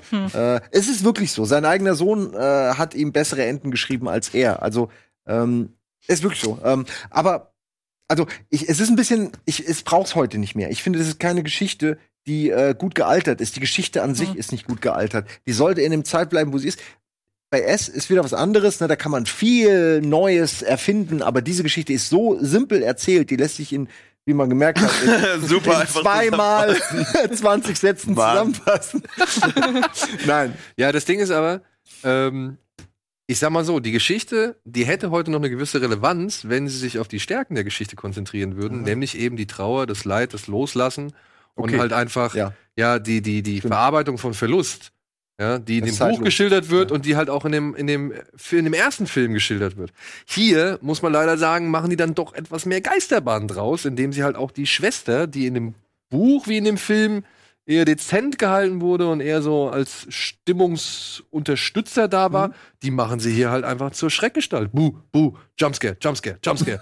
ja, hier noch eine Szene, hier noch eine Ich Vision. wette, die, Oh, gibt's auch ah. einen Jumpscare mit der Katze? Mehrere wahrscheinlich. Ja, es gibt auf jeden Fall ein, zwei. Aber Die kommt wenigstens ein bisschen häufiger vor. Also ich hatte so den Eindruck, wer im Original die Katze sehr mochte, der kommt jetzt hier noch mehr auf seine Kosten. Also immerhin Ich muss aber dann noch, so eine noch Aussage. zur, äh, zur Verteidigung sagen, dass ich ihn insgesamt, also auf der einen Seite ja, Vorlage, vielleicht nicht all das genutzt, ihn aber als, als Horrorfilm, gerade wenn man sich so die letzten Jahre äh, anschaut, trotzdem, wie du meintest, gerade immer noch solide Hm. finde. Ich finde, das, das Jumpscare-Ding ist auch eher so letzte Drittel, dass das häufiger Ja. kommt. Ich finde eigentlich am Anfang wird schon lange und gut eine Atmosphäre irgendwie aufgebaut. Ähm, das finde ich, macht er schon auf jeden Fall viel, viel, viel besser als einige äh, Genrevertreter. Deswegen fand ich ihn insgesamt echt in Ordnung. Was vielleicht ist- zu wenig ist, aber für mich gibt es auf jeden Fall sinnlosere Remakes ich als fand, dieses. ich fand ihn auch in Ordnung. Ich finde John Lithgow in dem Film, der macht ziemlich viel wett. Hm? Ähm, ich muss dabei sagen, die, die Ehe fand ich halt auch eher so ein bisschen behauptet. Ja. Ich muss aber auch sagen, ich fand das mit dem Ende ein bisschen stimmiger.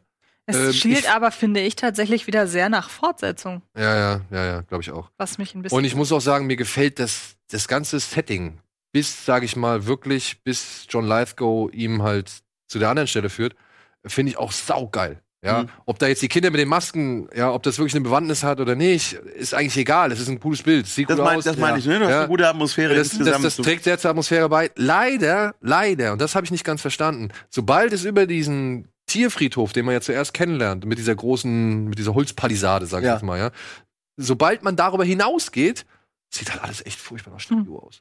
Ja? Ja. Und das fand ich nicht, nicht so cool. Da fand ich das in dem Original geiler, wo sie auf dieser Klippe stehen, wo noch der, der, der Ja. Kampfjet oben drüber fliegt, weißt du, und wo sie Ja, dann dieses Tal gucken. der sieht, da siehst du das. Da fand ich das, das, das, das wirkte viel greifbarer. Hier hast du leider echt sau viele Studiokulissen.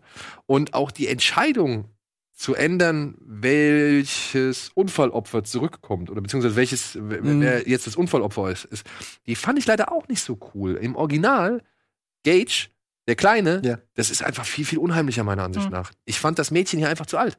Ja, ich meine, man kann mit einem Mädchen dann natürlich viel mehr machen, so vom Alter her allein schon. Aber es ist dann auch wieder nur irgendein Horrorwesen, oder irgendein an, Horrorkind. ja, so. an asiatische Horrorkinder. ja, genau. Da Ja, finde ich, genau. mein, bei dem bei dem Jungen denkt man ja vielleicht an Chucky oder irgend sowas, ne? Aber da gibt's jetzt, ne, ist ein schlechter Nicht Vergleich, weil es nicht, nicht so viele gibt, weil es nicht so viele äh, Killer Boys gibt. Ich weiß jetzt auch nicht, wie, gibt- da gibt's kein Genre für. Kinderkiller. Oh, doch. Gibt's da so viele? Ich kenne die nicht so. Ja, Ich guck sowas nicht. Kenn ich Also das nicht. Omen, Okay, ja, stimmt.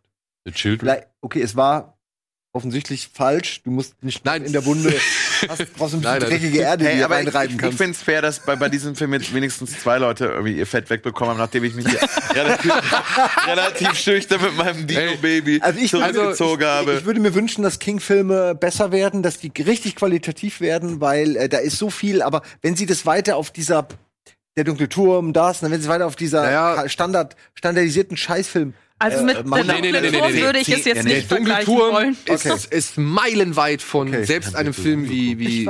Friedhof der Kuscheltiere entfernt. Spanien, Ja. bitte, guck ihn nicht. Gucken. Wir Nee, haben ihn schon- zusammen wir haben ihn geguckt. Wir haben zusammen zusammen in der geguckt, ja. Geguckt damals. Ja. Nee, aber tatsächlich, also ich finde ihn wirklich solide. Man kann darüber, man kann definitiv darüber diskutieren, dass mehr drin war und dass die Vorlage mehr hergibt. Aber ich, das, das war das, was ich eben eingangs meinte. Ich finde ihn als insgesamt als Horrorfilm, wenn du vergleichst, was äh, in der letzten Zeit alles so kam, finde ich ihn okay auf Das jeden ist Fall. viel Wenn du besser vor allem- als ein, ganz gut. Das Wenn ist du viel vor allem- besser als ein, äh, keine Ahnung, diese vierten, fünften Teile von Ja, irgendwelchen ja. Reihen und so. Und wenn du jetzt, sag ich mal, so, ich glaub, das ist ab 16, oder? Ab 16, ja. Wenn du jetzt so 14 und 15 bist, ja, und dich, wenn du es geschafft hast, dich am Kassierer vorbeizuschmuggeln und du hast ein Ticket dafür bekommen Du bist schon ziemlich. und du gehst dann schon da rein und dann kann ich mir auch vorstellen, ey, in Honey in der Head full of Honey. Und dann hier, fuck. die Wahrscheinlichkeit ist relativ gering, dass, Ja. dass es noch einen Kinosaal gibt, in dem man sich verirren kann.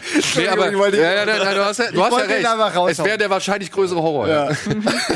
aber, und dann schneidest du dich halt in, in, in Friedhof der Kuscheltiere, dann sage ich auch, hast du bestimmt eine gute Zeit. Ja. Ja. Aber wenn du jetzt halt wirklich A, das, das die Vorlage kennst, wenn du das den, den anderen Film kennst und wenn du halt schon so ein paar, keine Ahnung, so 20 bis 85 Horrorfilme gesehen hast, Hm. dann holt dich der Film nicht unbedingt so krass in dem Ofen hervor. Gut zu wissen. Ja. So, wir machen einmal kurz Werbung und melden uns gleich zurück mit noch zwei weiteren Filmstarts.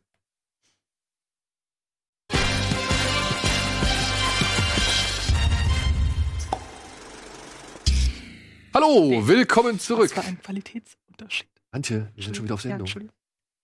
Kannst du Kino Plus. Der Wein und der Wind, was war da? Wir haben, Alvin, Alvin kommt nachher an. wir haben damals der dunkle Turm zusammen in Köln geguckt In- und einen Tag vorher äh, wird Hatten wir ein der. Wein und der Wind-Event. Richtig, genau. Ach so, ich dachte, Das der heißt, Film. ihr habt Wein gesoffen und gebläht, oder was? Wir haben den Wein Film Der Wein und der Wind geguckt. Pups. Ach, das war ein Film. Wegen Wind. Der- Ja, aber Du trinkst Wein und dann bläst Wegen du Wein Wein und und Wind. Wind. Naja. Es ist Teil so, 3 von jetzt fühle ich mich wegen meiner Zusammenfassung von Friedhof der Kuscheltiere wirklich nicht Ja, mehr siehst schlecht. du, also, war Danke. einfach alles. You're welcome. You're welcome. Äh, ja, wir hatten abends ein Event, sie war da, wir haben am anderen Morgen Dunkle Turm geguckt, dummerweise war die Werbepause drei Sekunden zu früh zu Ende. Aber die Leute wollen das doch wissen, Ja. wenn ihr sowas redet. Absolut. Das ist auch erst, wie viel lange her? Eineinhalb Jahre. Ja, im August. Ist fast noch aktuell, würde ich sagen. Alkohol und Körperdunst, das ist das, was ich. Werbung. Ein guter Titel für vieles. für so ein Buddy-Comedy-Movie. Da, da, da, Alkohol und Körperdunst. Ich weiß nicht genau, wie Das bei ist. Äh, Saufi und Stinky. Saufi und Stinky. Saufi und Stinky. Saufi und Stinky, Alkohol und Körperdunst. Ich finde auch äh, Alkohol und Körperdunst als all, allgemeinen Titel super oder wahlweise damit nichts zu tun, aber es ist die Alkohol- und Körperdunst-Reihe. Finde ich auch super. Eine Reihe, eine Trilogie. Wie die Cornetto-Trilogie. Einfach. Zum Beispiel die Sollten wir Alkohol mal pitchen irgendwo. die, die Alkohol- und Körperdunst. Wir pitchen ja immer. Es, ko- es meldet Ja. sich ja nie einer. Hollywood, ruf doch mal an. Es, es geht ja, oder einer von der Uwe Boll Filmstiftung. Oder, Ah, nee, die Filmförderung, ja. oder Filmförderung. genau. Irgendjemand. Das ist sowieso, wenn ihr da draußen Leute kennt, die irgendwie bei einer Filmförderung arbeiten oder so. Ja? ist Ich kenne Leute. traurig. Kennst du? Ich auch, ja. Sehr gut sogar. Ja, jetzt, ich will jetzt nicht ihn vorführen. Okay. Ja? Ähm, Ich kenne ganz viele Filmvorführer. ja, den Boah. jetzt. Donner. Machen wir weiter mit dem nächsten Film? Sehr gerne. Ja, okay. Aber ich würde gerne mal, ich würde tatsächlich gerne mal einen- jemanden von der Filmförderung einladen. Tatsächlich, um mal so ein bisschen. Ich habe das Gefühl, diese Sendung entgleitet. Vielleicht. Wir sagen schon nichts mehr. Ich meine, Bist du sicher, dass du nicht Alkohol und Körperdunst schon vorher irgendwie im Zug mitgenommen hast? Körperdunst definitiv, weil, äh, was war ein Ren- es, es tut mir leid, auf die Frage muss ich jetzt leider antworten. Es war so ein, so ein Rentnerabteil und die haben einfach die Heizung wahnsinnig mehrmals nachgefragt. Könnte es ist doch viel zu heiß. Und die alten. Herrschaften, nein, das ist die richtige Temperatur. Wir möchten nicht frieren. Ich so, ja, aber ich schwitze mit T-Shirt. Ich würde nackt schwitzen. Aber deswegen Körperdunst gegebenenfalls. Und der, der, der äh, Rentner gegenüber hatte auch so einen, so einen kurzen. Also vielleicht sagt er, kommt Ja, vielleicht ist zusammen. sein Körperdunst. und Ja, okay. Steigen die Birnen. Ich, ich schweige So. jetzt, keine ich bin Sorge. zufrieden. Ich fand das gut. Kommen wir zum Superheldenfilm für diese Woche. Oh Gott. er heißt Captain Marvel. Nein, er heißt Shazam, aber er hieß mal Captain Marvel. Und handelt von einem Waisenjungen, der schon aus mehreren Pflegefamilien rausgeflogen ist. Er heißt Billy Batson. Und Billy Batson ist ja aus diesen Familien rausgeflogen, weil er permanent auf der Suche nach seiner wirklichen Mutter ist, die er mal irgendwann vor Jahren auf einem Jahrmarkt verloren hat. Und er wird jetzt in eine neue Familie gesteckt, in eine Fosterfamilie, so heißt das, glaube ich, immer, ne? Mhm. Und ja, das Schicksal und das Drehbuch wollen es so, dass er plötzlich in eine, was ist das, Paralleldimension, ja, in eine Paralleldimension gesaugt wird, wo ein alter Zauberer auf ihn ankommt und sagt, ey, du musst hier mein Champion werden, du musst hier mein Stellvertreter werden auf Erden und musst gegen die sieben Todsünden kämpfen. Und sobald du meinen Namen sagst, wirst du dich in einen der stärksten Helden auf diesem Planeten verwandeln. Und das ist die, also es geht gegen diese sieben Todsünden. Also sozusagen immer, wenn jemand eine von den sieben Todsünden, musstest du quasi was machen. Oder? Diese sieben Todsünden Oder werden hier das tatsächlich äh, personi- okay. personifiziert. Ich, Und es ist eigentlich egal, dass es die sieben Todsünden sind. Den Eindruck hatte ich zumindest. Es Ja. könnten auch irgendwelche anderen Das sind Gargoyle. Monster Ja, sein. also es sind halt irgendwelche, Mo also sie sind Schade, halt ich finde die Idee gut, dass das, also ne, ich kenne jetzt nicht die sieben Todsünden, aber das, dass immer, wenn man was mitkriegt, muss man handeln. So diese Prämisse fände ich geil, wenn man so durch den Alltag. Ach so, da ist Ja, einer, der irgendwie ein quasi. kleines Kind tritt und du musst sofort. Ah, Shazam! Ja. Für jemand, der ist zu gierig, Shazam! Jemand isst zu viel, all you can eat. Shazam. Diese Maßlosigkeit, ja. Wäre geil. Das, das bringen wir in die Alkohol- und körperdunst mit ein. Das, das, das, das geht. Es zu viel noch getrunken, Pitch. zu viel gestunken. Das, Shazam. ja, Völlerei, nee, Dieses, oder. aber das, das, ich mag dieses, auch nach vorne, wie diesen LED Shazam. Ja, und das, das Ihr habt Ergebnis. den alle gesehen? ja, das Ergebnis, ja. Ja, okay. Ich bin so, ja. das Ergebnis ist halt ein bisschen big. Das ist halt ein bisschen, weiß ich nicht, Spider-Man Homecoming fand ich, war halt viel drin vom Flair, so. ja. Aber er Also- sieht ja auch anders aus. Er ist, oder er ist Genau, er wenn er, wenn er Shazam, also wenn Billy Shazam sagt, verwandelt er sich in diesen zwei Meter Hühn, der halt sehr schnell rennen kann, sehr stark ist, Blitze schleudert, beziehungsweise gerne mal den, dass die Telefone anderer Leute auflädt. Ist aber gut gespielt. Ich kenne ihn jetzt nicht, oder? Wer ist das? Äh, wie heißt der? Levi, ne? Äh, Jonathan John- Levy oder Levi Nee, oder Zachary, oder? Heißt er nicht Zachary Levy? Zachary Levi. Ne? Zachary- Wer ist denn Zachary Levi? Jonathan? Aber den gibt's auch. Jonathan, nee, ich glaube, das ist der Regisseur von 50-50. ja, er- ich, den gibt's ja? auf jeden Fall auch, ja. Trägt er das denn? Also kann er das tragen? Weil jetzt im Trailer finde ich ihn eigentlich sympathisch. Und so Also- ist ja dann, steht ein Feld mit dem. Ich muss sagen, ich mag Shazam, weil er halt so unbeschwert ist. Der hat nicht, der hat leider, also was heißt leider, der hat zum Glück keine große Agenda, kein großes Erbe, was er irgendwie auf den Schultern tragen muss und was noch irgendwie tausend Fans zufriedenstellen muss und so weiter. Der ist halt einfach locker aus der, durch die Hose geatmet so und, und nimmt sich auch nicht allzu ernst, beziehungsweise bleibt schon irgendwo da in seinem Kosmos drin, aber ist nicht so die allerbierernsteste Nummer, ja, ohne dass es halt irgendwie ins Ironische oder ins Meta-Humorige abdriftet. Es gibt zwar den einen oder anderen Meta-Gag, der dich auch freuen wird, aber alles in allem muss ich sagen, fand ich es auch dann angenehm, dass der Film so klein ist. Es geht jetzt nicht wieder um das Schicksal der Welt, sondern es geht klar um den Kampf zwischen Gut und Böse, aber der wird halt erstmal zentral Ja, mehr so ausgeführt. Ant-Man, äh, Deadpool, mehr so dieser So genau, Ja, in der, besser. in der Größenordnung bewegt sich das. Und es profitiert meiner Ansicht auch noch davon, dass dieser Film weder in Gotham noch in Metropolis, sondern halt eben in Philadelphia spielt. Was dem Film halt so eine gewisse Erdung und, und ja, eine gewisse Bodenhaftung gibt. So, ja, ich weiß nicht, wie die Kollegen das sehen. Ich fand ihn richtig, richtig gut. Oh, Also cool. ich ähm, glaube, also von DC seit Dark Knight Rises für mich der beste, mit Abstand. Ähm, und so generell in dem ganzen Schwall an Superheldenfilmen, die in den letzten Jahren kamen, egal aus welchem Studio, auch mit einer meiner Favoriten tatsächlich, weil ich von den ganzen Superheldenfilmen die einfach am meisten mag, die auf Humor setzen, Ant-Man, Spider-Man Mhm. Homecoming und so. Für mich ist das der Spider-Man Homecoming aus dem DC-Universum, weil er einmal diesen Coming-of-Age-Aspekt auch hat, den eben auch Spider-Man Homecoming hatte. Und weil er einfach, er ist so, man guckt sich das an, so wie durch die Augen eines äh, Jugendlichen, der das noch nie zuvor gesehen hat. Und das, da, diese Begeisterung ist auf mich total übergesprungen. Und ich finde, ich finde, er schafft es halt ganz gut, diesen, diesen jugendlichen Konflikt. Weil das ist halt ein Kind in einem Zwei-Meter-Körper so. und ich finde, da arbeitet er so ein bisschen die Unsicherheit und, und auch das, das Unverständnis von dieser ganzen Situation. Finde ich, schafft der Film eigentlich ganz gut darzustellen. So, ja. ich, Ich hatte, ich hatte tatsächlich, das war dann total Geschmackssache, weil alles, was du gesagt hast, würde ich komplett unterschreiben.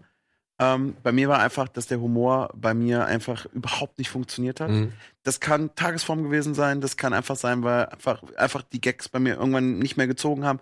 Wer weiß, ich muss sagen, ähm, ich bin da deiner Meinung, was äh, Spider-Man Homecoming betrifft, so vom Flair, macht für mich aber leider auch genau einen gleichen Fehler. Dass er einen Äh, Bösewicht hat. Er muss einen Bösewicht Ja. Ja. etablieren, Das wo du sagst, ähm, warum eigentlich? Denn Ja. er ist gerade mit allem, was da passiert, schon maßlos Hm. überfordert und es muss nicht noch einen Ja. krassen Gegner drin geben, weil ähm, zum Beispiel gibt es eine schöne Szene, ähm, sage nur den Moment, dann wisst ihr Bescheid, die Busszene zeigt ja eigentlich schon mal sehr krass, wie nah äh, das Heldentum und wie Hm. krass du als Held versagen kannst, wie nah das beieinander liegen kann. Und äh, da hätte ich tatsächlich mehr den Fokus auf dieses Jugenddrama, auf äh, wie komme ich damit eigentlich irgendwie klargelegt, als da noch einen draufzusetzen, diesen, diesen Superschurken, der dann irgendwie ja am Ende also so flach, also ich fand halt die, auch die Motivation von ihm Ja. so flach, dass ich sage, okay, jetzt ihr geht echt ein paar Schritte, die cool sind, jetzt ob ich jetzt den Humor mag oder nicht, spielt überhaupt gar keine Rolle, aber endet dann doch irgendwie in so einem äh, überkrassen äh, Finale, was mich irgendwie so ein bisschen an äh, Ghostbusters so in so eine Richtung erinnert hat, was aber weder richtig gruselig noch irgendwie so richtig funktioniert, auch nicht so richtig stark aussieht, weil es ein kleiner Film ist und Budget irgendwie kleiner ist und das hat mich ehrlich gesagt äh, im, im, Letz-, also im letzten Drittel dann endgültig komplett einfach rausgerissen, dass ich gesehen habe, ich sehe die Aspekte, ich verstehe total, warum man diesen Film äh, mögen kann oder warum ihr den mögt. Es ist jetzt also nicht, dass ich sage so, boah, ich kann das gar nicht nachvollziehen, aber äh, eben aus den Aspekten ähm, bin, war ich dann nachher und dachte so, ja, war irgendwie nett, aber den großen Spaß hatte ich persönlich nicht. Also ich Ja. bin da auch voll bei dir, weil ähm, ich auch finde, dass der alles, was mit dem Bösewicht zu tun hat, das definitiv Schwächste am Film ist. Ich muss aber sagen, ich kann ja nicht argumentieren, Das ist so, als würde man das allererste Mal einen Superheldenfilm gucken und dann sagen, aber den Bösewicht muss man weglassen. Deshalb ich sehe schon, warum sie ihn reingepackt haben. Weil wenn das so ein Film ist, der noch mal so diese, diese, diese jugendliche Euphorie am Superheldenfilm irgendwie aufgreifen und einfangen soll, dann braucht man halt einfach einen braucht man einen Gegenspieler, weil man sonst einen sehr wichtigen Teil eines Super, einer Superheldengeschichte einfach nicht hätte. Wäre es aber nicht gerade toll zu zeigen, so dass es Genau. im echten Klar. Leben nicht immer den Klar. Bösewicht gibt. So, das wäre ein schöner Bruch, um Weil zu zeigen, er selber, jetzt in dem Shazam, Fall ist aber er halt wirklich selber sein größter Gegner, weil Mhm. er einfach damit gar nicht klarkommt. Und äh, ich verstehe auch deinen, deinen Aspekt. Ich muss halt sagen, ich fänd's halt einfach mal mutig, einfach darauf, also zu verzichten im Sinne von, du kriegst doch auch ein Drehbuch und eine vernünftige Dramaturgie mit einem Höhepunkt hin, ohne dass sich da noch mal zwei gegenüberstehen und es dann irgendwie doch noch mal zu einem Kampf kommt. Ja, Also, ich- ich fand ich überflüssig. ich find's, ich habe ihn ja nicht gesehen, ich find's aber auch legitim, wenn der Bösewicht einfach nur ein, ein, ein, ein schlimmer Finger ist, sag ich jetzt mal. Also irgendein äh, Drogendealer, äh, also irgendeiner, der ganz oben steht, ne? wo man sagt, der hat's aber auch fucking verdient. Der muss dann nicht, finde ich, weder ein Mac-Suit haben noch übermächtig sein. Der hat von mir aus sehr viele Handlanger, die werden dann halt weggehauen, aber du hast trotzdem ein Finale, was befriedigend ist. Ich brauche nicht immer diese Übermacht. Ne? Ja, das aber, Problem ist aber halt, dass Ja. Shazam halt schon verdammt stark ist. Ja, aber dann geht's vielleicht darum, dass er ihn nur so weit verprügelt, dass es ihm wehtut, aber ihn nicht umbringt. So. vielleicht ist das der Konflikt Aber am Ende. ich gebe dir auch recht. Also alles, was mit diesen sieben Dämonen oder Todsünden oder wie immer man sie nennen will, zu tun hat, fand ich auch nicht. Ich fand die auch nicht so nicht allzu stark getrickst. Das ist schon okay. Aber gerade so bei Nebel und so, da hat man immer ein bisschen gesehen, was hier wirklich CGI ist. Und auch, ja, Mark Strong, obwohl er sich halt schon Mühe gibt, äh, ist jetzt halt wirklich kein schillernder Bösewicht, so, ja. Aber da muss ich ehrlich sagen, da hat dieser Film doch echt viele andere Qualitäten, die das halt echt, sag ich mal, ausblenden oder aus, also für mich zumindest Nein, ausblenden. nein, konnten. deswegen meine ich ja, ich verstehe eure Punkte total, hatte eben damit Probleme und kann nachvollziehen, Ja. warum man sagt, ey, du hast eine mega geile Zeit im Und vielleicht, um so ein bisschen auch dich zu unterstützen zum Thema Humor. Als ich den zum ersten Mal gesehen habe, da habe ich sehr viel gelacht und habe über die ganzen Witzchen gelacht und so und fand das echt cool. Ich habe den aber zweimal schon gesehen oder sehen dürfen. Und beim zweiten Mal, da ist mir Mr. Levi oder Levi oder Zachary halt, der ist mir so ein bisschen mit seinem Gekreische, ist mir so ein bisschen auf den, auf den Keks gegangen, so. Wo ich gedacht habe, ah, jetzt komm, hier Okay. mal ein bisschen ruhiger, hier mal einen Ton zurück. Aber, und ich finde, das ist halt wirklich das, was mich dann in diesem Film letztendlich irgendwie ja, mich hat mit ihm sympathisieren lassen, ist halt einfach die Tatsache, wie der genau mit diesen Konflikten, die dieser kleine Junge da hat, umgeht, dass er sich auch eine gewisse Tragik erlaubt in Bezug auf, der Ja. Geschichte, auf die Geschichte des Jungen, also auf die Geschichte von Billy. Und ja, wie halt einfach dieser ganze Struggle ist und auch hier der kleine, der, der sein, sein Foster-Zimmer mit Freddy. Freddy, sein Zimmer-Mitbewohner, der hat auch bei S mitgespielt. Der Ja. spielt bei, spielt bei, ich glaube, hier die Ulknudel spielt er bei, bei, bei, bei S. Okay. Ja, beim ersten, bei, beim Remake jetzt.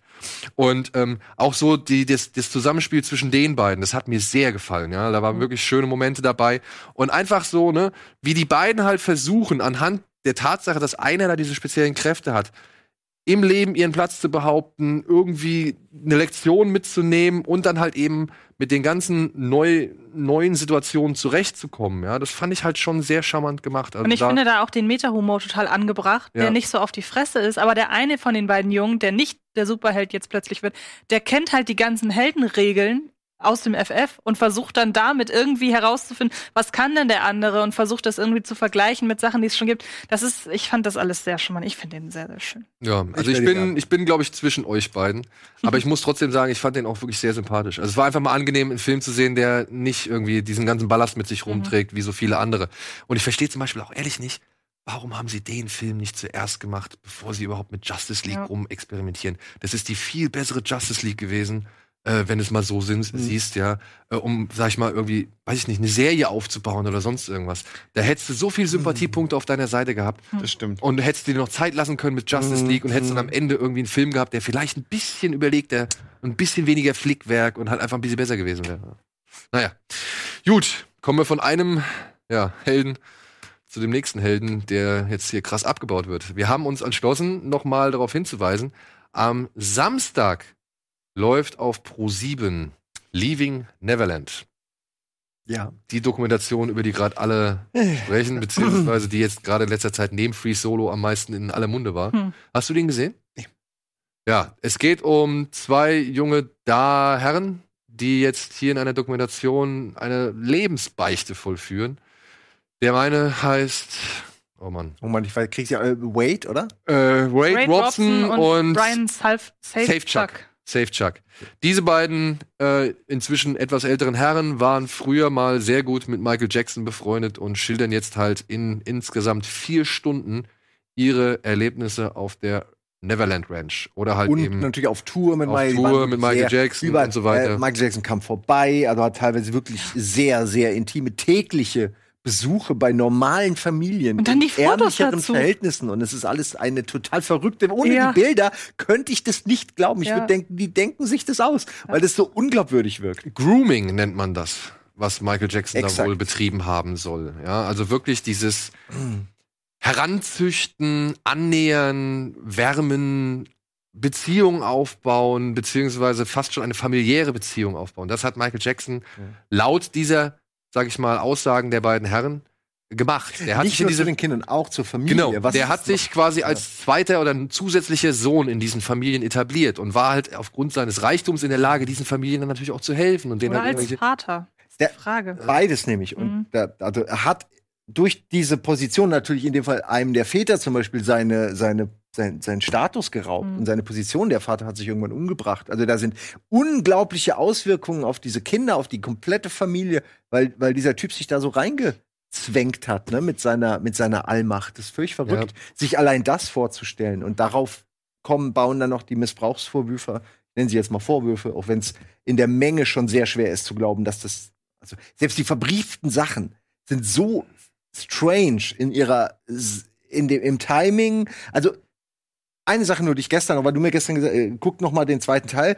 Und eine Sache, die mir aufgefallen ist, wirklich, allein die Sachen, die wirklich definitiv Fakten sind, verbrieft sind, ne? dass er sich äh, dann irgendwann plötzlich, als er neue Boys wieder hatte, irgendwie nicht mehr bei den Alten sozusagen gemeldet hat. Und dann kamen die ersten Missbrauchvorwürfe und zack, ka- fingen die Anrufe wieder an. Und dann hörst du irgendwelche Anrufbeantworter-Nachrichten von Michael Jackson, wie er plötzlich wieder den Kontakt aufnimmt. Natürlich, weil er Schiss bekommen hat. Äh, und dann alle anfängt, alle seine losen Enden wieder zusammen zu. Und und dann da, dieselbe Nummer quasi nochmal, also zum zweiten Mal. Also dann auch wieder bricht der Kontakt ab und dann, und dann zahlt er ihnen ein Haus und ihr, ihr könnt gleich mal weiter, du kannst gleich noch weiter erzählen. Ich finde nur, was ich echt faszinierend finde, ist, wie die sich alle auch gegenseitig in die Tasche lügen. Wie beide Familien, die einen sind dann komplett anti und die anderen äh, können immer noch nicht so recht äh, von ihm lassen. Und aber beide finden Gründe, warum das alles irgendwie äh, in ihrer Welt okay ist. Und dann, ja, er hat dieses Haus bezahlt, aber es war nur zufällig äh, genau getimed mit dem, mit der Klage und also es ist alles so offensichtlich, dass die sich was in die Tasche lügen und von Anfang an eigentlich. Und ähm, also ich fand das, äh, es ist so entlarvend, wie Geld äh, und Status Leute äh, einfach blenden kann. Das ist eigentlich, finde ich, das, was ich da mitnehme. Ja. Wie siehst also ich meine, das muss, glaube ich, jeder für sich selbst entscheiden, Ja, muss- der das gesehen jeder. hat, ob man den beiden jetzt wirklich glaubt und wirklich glaubt, dass Michael Jackson vielleicht krank war, also vielleicht wirklich pädophil war und nichts wirklich dagegen machen konnte. Vielleicht war er aber auch einfach pervers. Ich weiß es nicht. Vielleicht hat er wirklich äh, da eine, eine Ersatzbefriedigung drin gefunden, die man nicht irgendwie an, an, an Krankheitsbildern irgendwie abarbeiten kann. Ich weiß es nicht. Ja, also es, wie gesagt, ich habe, ich bin auch immer noch nach. Ich habe jetzt jetzt, habe jetzt einmal komplett durchgeguckt und dann einmal so ein bisschen phasenweise reingeguckt und ein, ein endgültiges Bild kann ich mir immer noch nicht machen. Weil es sind schon so viele irgendwie Indizien oder Hinweise oder Eckpfeiler, die halt schon sagen oder alle in eine Richtung deuten.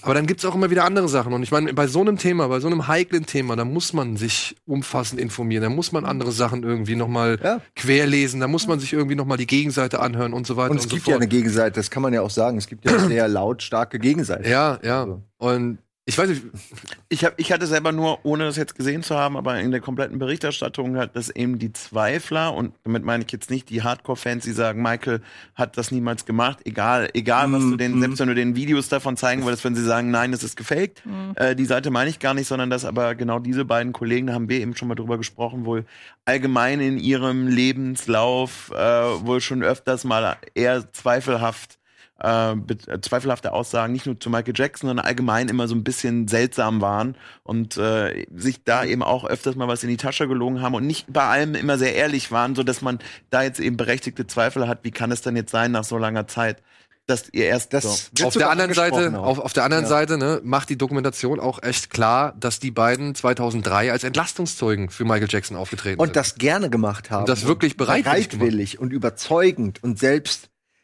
Also ja, ich meine, du hast da denjenigen, der der missbraucht, der sagt, er wurde missbraucht, der dann aber auch sagt, ich habe aber das komplette Gegenteil gegenüber der Polizei für Jahre behauptet. Ja. Das ist halt schon, ich meine, das ist psychologisch, da da sind wir alle nicht, glaube ich, Nee. äh, erfahren genug oder kennen uns nicht aus, Absolut. Nee, um absolut. das erklären zu können. Aber ich, meine, ich glaube, wir alle glauben daran, dass sowas möglich ist, dass, dass Leute derartige Dinge tun, weil sie einfach psychisch manipuliert wurden. Und auch, naja, ey, tut mir leid, wenn Michael Jackson, du weißt, deine Familie hängt da dran, du weißt das Geld, der Ruhm, du weißt, du hast das über Jahre, hast du den Status eines Superstars gelebt. Den fucking Status du hast den absoluten krassen Hotels, Suites mit Michael Jackson abgehangen. Der hat dir gesagt, was er von deiner neuen Frisur hält. Der hat irgendwie deinem Sohn gesagt, der wird jetzt äh, Steven Spielberg. Der, der hat den Kindern ausgeredet zu studieren oder so. Der hat einfach Kontrolle über diese Familie. Natürlich bist du irgendwann abhängig von dieser Person. Und er hat das ja, und das finde ich das krasse, egal was, der hat das ja systematisch Jahr für Jahr mit immer neuen Familien gemacht. Der Typ ist Massen-Serientäter, was die, zumindest diese Nummer angeht, ne? Ein einfach- Seriengroomer. Naja, ja, ich meine, er hat sich diese Kinder quasi genommen einfach. Also egal, ob er die jetzt genommen hat oder so, aber er hat die sich äh, seelisch irgendwie abhängig gemacht von sich. Und das, äh, das ist halt krass, wenn du dir jetzt überlegst, dass das m, jemand mit dem Status eines Michael Jackson halt ausnutzt, diesen Status, auf so perverse Art. Das ist verrückt eigentlich, dass das überhaupt machbar war, dass man das einfach so hat gehen Auf der lassen. anderen Seite, Ich meine nur dieses Grooming, ich meine noch nicht mal, ja, ja, ja. im auf Ernst, der das anderen heute Seite, keiner mehr machen. auf Das der anderen nicht. Seite wissen wir aber auch nicht, was erst dazu, also wir können nicht alle sagen, was dazu geführt Ja, hat. okay, ne? ich bin da auch Weil sehr, ich bin da emotional. Vielleicht war für Michael Jackson eigentlich auch gar keine andere, sage ich mal, Situation möglich, als das zu machen, um eben vielleicht die Zuneigung zu kriegen, die er halt niemals bekommen hat. Oder um gefühlt an irgendeiner Stelle ein normales Leben zu Eben, führen. genau. Um halt auch einfach. Was es nicht, was es nicht, wenn, wenn alles so war, natürlich nicht rechtfertigt. Ich ne? dass er auch Opfer ist, da sind wir uns wirklich alle einig. Ne? Das meinte ich ja letztes Mal, dass der Typ halt auch nie eine Chance hatte von Kindesbeinen an. Also, aber Ante. du darfst es trotzdem nicht, weil ich finde, der, der Alkoholikervater, der seine absolut. Kinder prügelt, ist trotzdem ein Arschloch, weil er seine Kinder prügelt. So. Der, für mich Absolut. bedeutet dieses Opferding gar nichts. Also, viele Leute hatten ein Scheißleben, sind bessere Menschen geworden. Das ist keine Ausrede. Get over it, denke ich mir immer so. Irgendwann muss man aufhören, die Kindheit verantwortlich zu machen für alles. Ja, ich finde, ich denke mal, wir sind ja uns alle einig darin, wenn man jetzt so einen Film guckt, so eine Doku guckt, dann kann man sich davon ein besseres Bild machen. Man, es liegt in einem selber, was man danach davon hält. Trotzdem wird man niemals, wir können niemals sagen, was war, weil wir einfach nicht dabei waren. Und solange, ähm, Ja. und dadurch, dass Michael Jackson nichts mehr sagen kann, weil letzten Endes wirklich 100% Klarheit würde die, äh, würde die ähm, Öffentlichkeit nur bekommen, wenn Michael Jackson, wenn er noch leben würde, jetzt sagen würde, ja, okay, das war so, weil dann sind beide Seiten sagen dasselbe. So gibt es aber nur die eine Seite, die was sagen kann. Deshalb muss man immer von mutmaßlich sprechen, also mutmaßlicher Täter oder mutmaßliches Opfer. Selbst wenn man sich dazu entscheidet, irgendwann, okay, das ist für mich so äh, plausibel, was die sagen, ich glaube denen.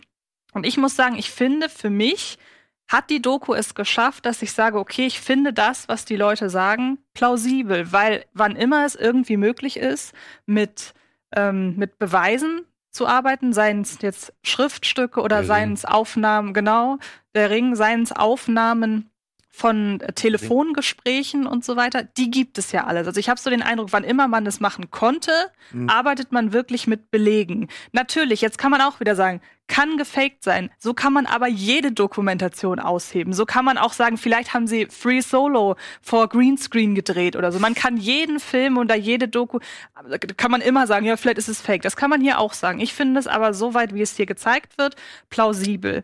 Ähm, natürlich gibt's dann einige Dinge, die jetzt im Nachhinein kamen. Da stürzen sich dann ja immer die Kritiker drauf. Also die, die, äh, ich meine mit Kritiker nicht die, die Schreiberleute, sondern die, äh, die, die Fans und die Leute, die das alles anzweifeln, ähm, die sich an so Sachen festhalten, wie es jetzt kürzlich, ähm, glaube ich, gestern oder vorgestern erst rausgekommen, dass der Regisseur wohl an einer Stelle ziemlich Mist gebaut hat, was das Datum angeht, weil es wohl wird wohl, es wird ja auf diese diese Station an diesen Bahnhof eingegangen, dieses Bahnhofshäuschen, wo auch ein Bett drin gestanden haben soll, wo Michael Jackson dann irgendwie da immer sich zurückgezogen hat. auf Das- der privaten Neverland-Eisenbahn. Ge- ja, genau, stimmt. Oh, oh, ja, klar. Ähm, und das soll es zum Zeitpunkt noch gar nicht gegeben haben, als sie, als das halt eben stattgefunden haben soll, wo sich aber der Regisseur jetzt auch schon zu geäußert hat und meinte, ja, das stimmt, da haben wir Mist gebaut, so wie das am Ende im Film aussieht, das ist nicht plausibel und das geben wir zu, da ist uns ein Fehler unterlaufen, das sa sagt er. Ähm, enthebelt aber nicht alles andere, was, was in dem Film eben gesagt wird. Es ist wirklich nur eine zeitliche Sache.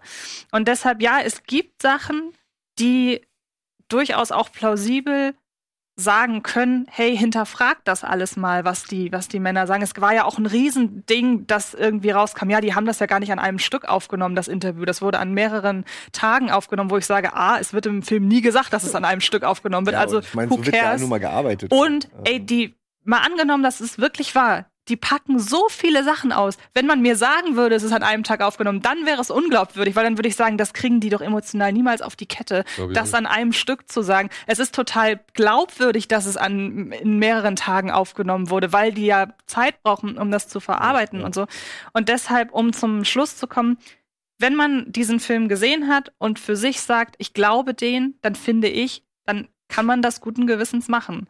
Trotzdem wird man dann immer noch nicht wissen, was wirklich war. Und Aber- trotzdem muss man dann immer noch irgendwie für sich selbst entscheiden, ob man halt jetzt Michael Jackson komplett verdammt Genau, ja. als Mensch und dann, ja, vielleicht aber trotzdem seine Musik von ihm trennen kann und halt weiterhin Michael Jackson Genau. Musik Und auch hört. da kann ich beides verstehen. ja, also und ähm, ich finde es wirklich an dieser Stelle, um das nochmal zu sagen, von ProSieben richtig gut, dass sie die Doku zeigen. Einfach, weil ich so den Eindruck habe, dieser ganze, äh, ich nenne es jetzt mal Michael Jackson-Skandal, dann weiß ja jeder, was gemeint ist. Der hat in den USA riesige Wellen geschlagen. Ich finde aber, das ist durchaus ein Thema für eine so große Masse an, einfach für die Allgemeinheit generell, dass ich es gut finde, dass es wirklich jetzt auch auf so einem wahnsinnig prominenten Sendeplatz, nämlich einfach um 20.15 Uhr an einem Samstag, wo früher Wetten vier Stunden. ja, wo früher Wetten das lief oder jetzt Joko und Klaas, das ist wirklich, das, dieser Sendeplatz wird einfach freigeräumt. Ich weiß nicht, vielleicht, ich, ob sie es jetzt auch sogar ohne Werbung zeigen, wobei ich, man braucht zwischendurch, glaube ich, schon ein bisschen Zeit, ich um frage mich, ob sie das alles übersetzen Ja, das oder auch. untertiteln. Und sie zeigen ja vorher sogar noch eine eigenproduzierte Dokumentation, um sich wiederum mit der Doku auseinanderzusetzen, wo dann auch Skeptiker dieser Doku zum, ähm, zu, zum, zur Sprache kommen. Also die haben sich da wirklich richtig was überlegt und ich finde es halt gut, dass man dazu kommt, sich das in Deutschland anzugucken, weil ich denke, das ist schon, man sollte die Möglichkeit haben, sich dazu ein Bild zu machen. Vor allem so kurzfristig nach Ausstrahlung in Amerika. Finde ich auch gut. Also, ist ein schönes Ding. Ja. Du guckst so skeptisch. Nein, ich bin, nein, ich äh, war sehr konzentriert. Ich habe euch äh, Ja, guck, guck mal rein. weil, Also, weil ich es ja nicht gesehen habe. Ja. Und ähm, man muss nicht alle vier Stunden von, Vielleicht von auch Sachen aufnehmen was tatsächlich und dann das ist ja eigentlich auch kein Problem. Es ist schon harter Tobak, der da teilweise erzählt wird, ja. Und wenn ich jetzt auch so denke, ich meine, ich habe mich mit Eddie zum Beispiel auch drüber unterhalten, so von wegen, ey, würden wir unsere Kinder jetzt bei, Mhm. Wer ist gerade der absolute Justin Superstar? Bieber. Ey, Justin Bieber auf gar keinen Fall. West äh, kommt vorbei. Also, Justin Bieber auf gar keinen Fall, der, der war mir schon, der ist Ja, auch, singen auch, ja, aber, aber Was halt magst so. du denn? DJ Ga- Gedda. Also, äh, halt einfach, wobei so krass ja einfach auch nie wieder jemand war. Also Ja, ja, genau. Was gibt es nicht? Es Das gibt nichts nicht. Vergleichbares. Aber, ja. Deswegen ist es ja auch so ein bizarrer Fall, weil es einfach. Nee, sag mal so, pass auf. Würde ich meine Kinder bei Ed Sheeran pennen lassen? Wer ist das? Hier, der, der, Der der, rothaarige. irische, Sänger, der auch bei Game of Thrones kurz mal zu sehen Aber war. warum soll ich jetzt vor dem Angst haben? Aber vor Nein, du sollst nicht vor ihm Angst haben. Die Frage ist doch einfach, Sag mal, die, die, die Frage, die, die sie stellt, ist jetzt halt, ruft er jetzt, habt ihr euch fünf Minuten gesehen und du sagst, der Penta? Oder war der einfach, weil er sagte, hey, war in Hamburg, ihr habt euch, warum auch nicht? Weil Menschen auch, auch die krasse Kunst oder super erfolgreich sind, war vielleicht einfach, ihr habt drei Wochen Zeit miteinander verbracht und ihr habt das Gefühl, ihr kennt euch, dann würdest du wahrscheinlich anders darüber denken, als wenn du die Frage einfach nur so stellst. Ja. Das, das möchte ich übrigens, fehlt mir gerade noch ein, das wollte ich eben noch sagen, dieser ganze Prozess von, wir wurden äh, mutmaßlich einer Gehirnwäsche unter, unterworfen, kann man das so sagen, zu jetzt raffen wir gerade erst, was das eigentlich alles war. Es gibt nämlich einen sehr entscheidenden Punkt in dieser Doku, wenn einer von den beiden Mhm. sagt, und dann habe ich mir das plötzlich mit meinem Sohn vorgestellt Ja. und in dem Moment habe ich gerafft, das war damals keine Freundschaft, sondern das war alles viel schlimmer. Und da wird die dann wirklich wahnsinnig, sie wird einfach glaubwürdig in dem Ja. Punkt, weil dann halt auch so Sachen kommen, dann wird auch plötzlich logisch nachvollziehbar, warum haben die damals äh, mutmaßlich gelogen, so vor Gericht, weil Ja. damals waren sie noch in dieser Phase drin, wo sie das alles noch voll toll fanden. Und irgendwie, es ist schon alles so, wie man es da sieht, wirklich. Ähm, und wen man gerne mal eine. Erziehungsschelle geben würde, auch wenn es nichts bringt, ist sind tatsächlich die Mütter. Ja. Ja. Die Mütter sind so für mich die größte, der größte Störfaktor in dieser Auf ganzen Geschichte, Fall. weil die finde ich einfach Mhm. furchtbar.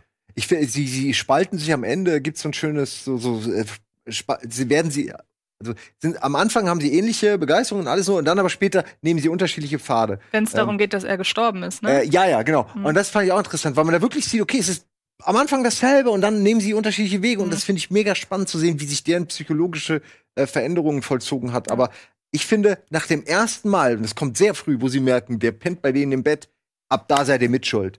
Ende der Diskussion für mich. Die sich Äh, auch mit so total einfachen Erklärungen sie- einfach Weil abspeisen sie lassen. fucking genau wissen eigentlich. Ich glaube, die reden sich da was ein und insofern ist da irgendwo jeder mitschuld, außer den Leuten, die eigentlich die Opfer sind. Ne? Es ist, Ja. Also die Mütter sind nicht die Opfer in dieser Geschichte. Die sind teilschuld und ja, sie raffen. Ich meine, die Väter jetzt, also sind auch nicht besser, ne? Also nur äh, primär. Ja, aber die Mütter sind da- ist der Fokus mehr auf den Müttern tatsächlich. Die Mütter sind halt mehr präsenter in dieser Dokumentation. Ja, ja, deswegen. Also wir Hey, wollte ich nur so nochmal. Es geht also- nicht um Frauen oder Männer, aber Aufnehmen, wenn ihr nichts anderes vorhabt, gerne anschauen. Es ist wirklich ein harter Brocken, aber vielleicht es ist einfach besser, wenn man sich mal selbst ein Bild davon macht und nicht immer nur auf irgendwelche Artikel vertraut oder sonst irgendwas, weil am Ende des Tages ist es wirklich eine Entscheidung, die jeder für sich selbst treffen muss. Dementsprechend hoffen wir, wir konnten ein bisschen dazu beitragen, dass ihr Lust auf diese, trotz allem Lust auf diese Dokumentation bekommen habt. Und äh, ja, finden es gut von ProSieben, dass dieser Film so zeitnah erscheint. So, jetzt machen wir noch einmal kurz schnell Werbung und melden uns gleich zurück mit ein paar anderen Themen.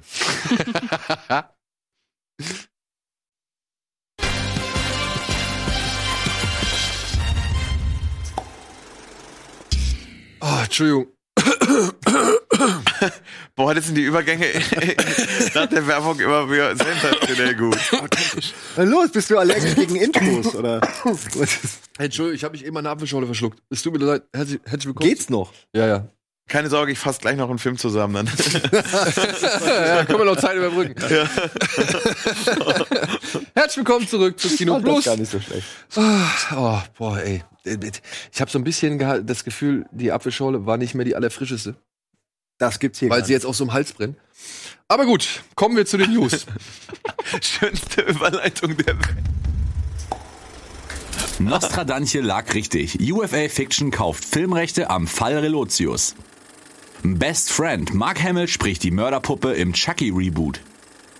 Ohne Ethan, Joel Cohn inszeniert Macbeth mit Denzel Washington alleine. Heiß, Burning erhält deutschen Kinostart am 6. Juni. DC Wirrwarr, was geht ab bei Joker, Suicide Squad 2 und Birds of Prey?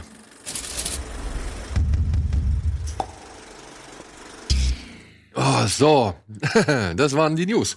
Ja, eine News können wir ganz schnell abhandeln, denn sie ist vor allem für mich eine ziemlich große Freude. Ich hoffe für Antje auch. Ich weiß nicht, äh, ob ihr daran Interesse habt, aber ich sage jetzt einfach mal, gebt diesem Film eine Chance, versucht es. Burning ist ein koreanischer, wie soll man sagen, ein koreanischer Mischmasch-Film, denn wenn man diesen Film sieht, denkt man, es geht hier um eine Beziehung zwischen zwei Menschen, die nicht wirklich, ja, die nicht so wirklich ähm, zueinander finden können aufgrund ihrer eigenen Persönlichkeiten, ja. Also sie sind halt einfach, sie lernen sich kennen, sind alte Schulkameraden, lernen sich kennen, landen auch im Bett, aber eine Beziehung findet nicht statt, weil sie ähm, ins Ausland reist und er halt zurückbleibt, um auf ihre Katze aufzupassen und dadurch kommt es halt nicht wirklich zu einer Beziehung. Dann kommt sie aber zurück und bringt halt einen anderen Mann mit, Oh. einen Yuppie aus Gangnam namens Ben. Ne? Ja, auf den muss er jetzt auch noch aufpassen, oder? Den man unter anderem hier, das ist äh, der Herr, das ist Glenn aus Walking Dead.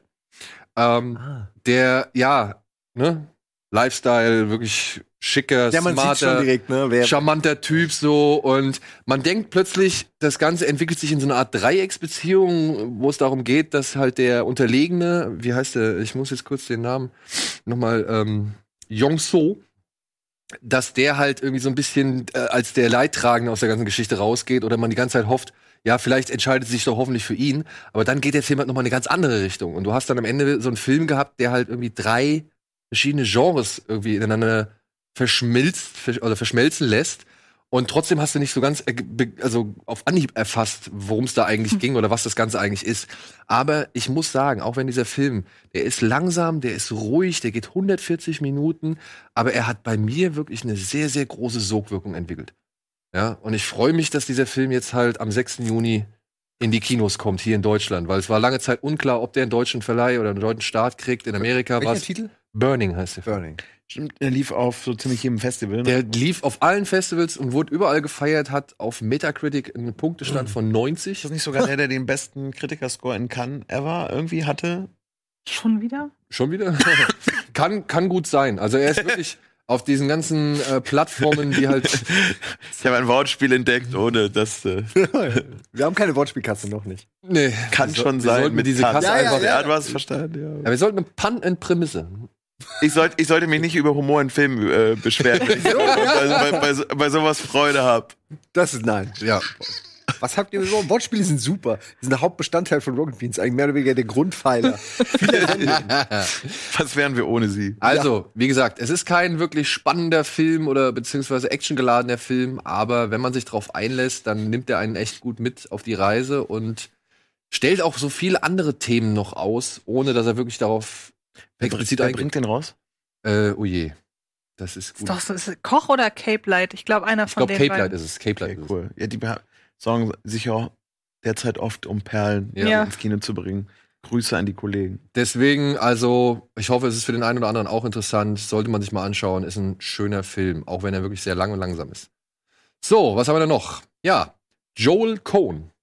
Der eine von den beiden Cohn-Brüdern. Jetzt wird's interessant. inszeniert jetzt erstmals einen Film alleine. Ohne seinen Bruder Ethan. Weiß man da, wie die sich die Arbeit bisher geteilt haben? Das wär Problem ist-. Das Ja. Problem ist ja, die kommen ja da, sag ich mal, schon immer ein bisschen an ihre Grenzen oder beziehungsweise an die Grenzen der amerikanischen Gewerkschaften. Deswegen ist der eine meistens immer als Regisseur angegeben und der andere als Kameramann oder Produzent oder Drehbuchautor, obwohl die beide inszenieren, was sie aber offiziell eigentlich gar nicht dürfen. Zumindest Ja, von okay. der Regisseursgilde in Amerika gesehen. Mich würde jetzt interessieren, sind sie gleichzeitig am Set oder sind sie so identisch in, oder sich so klar in ihrer Vision, dass sie sich quasi abwechseln können und dadurch vielleicht schneller produzieren? Weil ich könnte, ich, ich stelle mir das mega anstrengend vor. Ja. Stell dir mal vor, du, du siehst es irgendwie anders und du hast jedes Mal davor, dass sie irgendwie sich die beiden irgendwie total in die Haare kriegen und du stehst als Schauspieler da und denkst dir nur, äh, was Ja, hier? von wer ist jetzt hier, auf wen soll ich jetzt hören? Wer Was- ist jetzt genau. in der Hierarchie oben? Ne? Total, total Total spannend.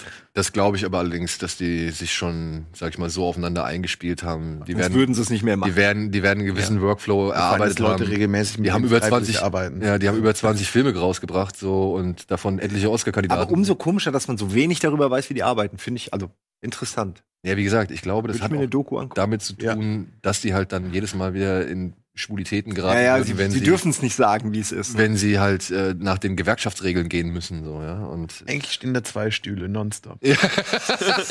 Sie können es ja als äh, fiktive, fiktiven Film machen, so wie die Bio. Ja. Naja. Und jetzt äh, inszeniert Joel Cohn halt Macbeth, berühmtes Shakespeare-Stück von dem Mann, der sich von drei Geistern und seiner Ehefrau dazu bequatschen lässt, König von England zu sein. Ja, ja, ja. Und ist ja lange keine Verfilmung mehr. nee, aber diesmal könnte es schon etwas anders werden, denn für die Hauptrolle ist Denzel Washington vorgesehen, der ja wohl nicht den üblichen Bildern eines schottischen Landlords irgendwie entspricht. Oder Wer hat denn Macbeth zum letzten Mal? Michael Michael Fassbender. Fassbender. Michael Fassbender, okay. und seine Ja, der war schneller. Mario. Aber äh, seine Ehefrau, Frances McDermott, die auch in Three Billboards zum Beispiel die Hauptrolle Mhm. gespielt hat, oder halt eben in Fargo, die ist auch wieder mit am Start. So, was haben wir noch? Ja, I'm Chucky and I'm your friend to the end. Ah. Chucky kommt wieder ins Kino und hat einen berühmten Synchronsprecher. Mark Hamill, der Joker und Luke Skywalker himself. Ja. Und er wird ja sehr gefeiert im Netz, für gerade für Joker. Ja, Also er ist ja quasi die, Ikone, die ikonische Stimme des Jokers im Comic-Universum und wird sich wohl auch nicht so schnell nicht ändern. Deswegen bin ich, der kann echt gut stimmen. Also ob in Videospielen oder in, in Zeichentrick stimmen kann er besser eigentlich als acten. Was jetzt ein bisschen gemein klingt, aber ich, ich, ich höre ihn lieber, als dass ich ihn aktuell sehe. Klingt das auch wieder gemein. Ne? Egal wie ich gar drehe und nicht. wende. Naja, was heißt gemein? Naja, ich finde, er macht das dass- noch du, besser. Du sagst ja nicht, dass er im anderen total miserabel Nee. ist, aber er kann, ist doch okay, wenn man eine Sache besser kann als die andere. Okay, ich wollte nur nicht. also er hat auf jeden Fall eine bessere nicht. oder eine größere Karriere als Voice Actor hingelegt als als Eine vielseitigere auf ja. jeden Fall. Man, man hört ihn ja oft nicht. Man weiß nur, es ist ein, eine gute Stimme und dann kriegst du später raus, dass das Mark Hamill war. Ja. Das Ding ist halt, Chucky kriegt hier eine andere Hintergrund Hintergrundgeschichte. Er wird nicht mehr der Psychokiller sein, der seine Seele in eine Plastikpuppe transferiert, sondern hier gibt's wirklich äh, noch eine etwas neue Geschichte. Hier geht's, glaube ich, um eine Art KI, die so gesehen durchdreht, die halt innerhalb dieser Puppe steckt. Ein interessanter neuer Twist. Allerdings, was ich nicht so wirklich wusste, das Ganze ist tatsächlich an David Kirschner und Don Mancini vorbei produziert. Don Mancini ist derjenige, der den ersten Film, glaube ich, geschrieben und dann auch viele Filme, viele weitere Teile von Chucky äh, selbst inszeniert hat, wie unter anderem die letzten Filme hier, Cult of Chucky und so weiter. Und David Kirschner ist der langjährige Produzent der bisherigen Chucky-Filme, der eigentlich gerade an einer eigenen Chucky-Fernsehserie arbeitet. Hm. Und dieser Film wurde jetzt so gesehen an den beiden vorbei, vorbei produziert. So. Also die haben nichts damit zu tun und haben auch nie, sag ich mal, ihre Erlaubnis dazu gegeben. Geht das der? Ja, geht ja schon. Offenbar geht das. Also Weil die Rechte müssen wahrscheinlich wohl- woanders liegen oder zum Sie Teil. müssen wohl eine Rechtslücke gefunden haben, die halt so ein Fantastic Four Ding oder irgendwas. irgendwie sowas in der äh, Richtung, ja. Ja, okay. Oder Spider-Man-Rechte, irgend sowas. Ne? So komischer Mischkram. Das ist auch einfach alt genug mittlerweile. So irgendwann Oder die so, teilen doch, ja. Ja? ja. So, Weiß ich aber nicht. war, das bei Urheber, war das bei Urheberrecht nicht äh, so und so lange nach dem Tod des Urhebers ist es dann erst quasi frei, wie jetzt so Mozart oder irgendwie Weihnachtslieder. Ja, die sind so alt, dass es auf jeden Fall frei zu so, aber das würde mich jetzt bei Chucky Wunder. echt wundern. Aber vielleicht gibt's da wirklich eine, weil irgendjemand die Rechte nochmal zusätzlich an der und der Figur hat oder Ja, genau, der und der der- Geschichte und dann darfst du halt dann plötzlich einen Film machen, der eigentlich nichts damit zu tun hat Ja. oder sich nicht darauf beruft, sondern was eigenes erzählt und dann ist es wieder legitim. ja, oder du hast die Rechte halt tatsächlich ans Studio irgendwie veräußert, weil du mal Geld brauchtest Ja. oder es damals irgendwie, Ja, wer, wer weiß. Was ich ein bisschen schade finde, weil ich finde, dieser Don Mancini, der steckt da wirklich mit sehr viel Herzblut in der ganzen Chucky-Geschichte drin. Der hat so viel getan, damit diese Filme halt fortgeführt werden und dieser Mythos Chucky, sag ich mal, am Leben erhalten wird. Und da finde ich ein bisschen, es tut mir ein bisschen leid für ihn, dass er so völlig außen vor gelassen wird, so, weil ich mitbekommen habe, gerade bei Call of Chucky, was der sich da halt einfach für einen Stress gemacht hat, um wirklich auch nochmal den siebten Chucky-Film irgendwie an den Mhm. Start zu bringen. So. Aber Für die Kreativität des Films vielleicht trotzdem nicht so schlecht. Dachte ich mir auch gerade. Ja. Auch wenn er es verdient hat, was zu kassieren. Ich weiß, also würde ich irgendwann nutzt sich ja auch, sehen, genau, ja. irgendwann nutzt sich ja auch mal die eigene Vision ab, Hm. so, und man müsste frische Kräfte oder frische Ideen dran lassen, um sowas wieder zu beleben. Und ja, Ja, vielleicht bekommt er ja trotzdem Geld dafür. Vielleicht ist die Lizenz ja wie auch immer so. es wäre ihm zu wünschen. Ja. Es wäre ihm zu wünschen. So, und dann hat Aber unsere es gibt Kollegin. gar nichts, oder? Aus dem Bild jetzt. Außer diesem Bild. Nee, es gibt nicht Okay. viel. Ich glaube, es gibt, es soll bald jetzt ein erster Trailer oder so. Ja, mal gespannt. Ich meine, die Puppe finde ich jetzt okay. Ich bin auch, ich habe mittlerweile echt vor Puppen und vor Masken keine Angst mehr, weil es Mhm. einfach inflationär äh, benutzt wurde. Du Ja. Glücklicher. Ja? Welche Maske macht ihr dir noch Angst? Nee, ma, ist nicht, dass ich sage, ich habe da was Bestimmtes, aber ich finde es einfach immer, immer fies. Ja? Ich finde es irgendwie immer, also es ist halt immer irgendwie unangenehm.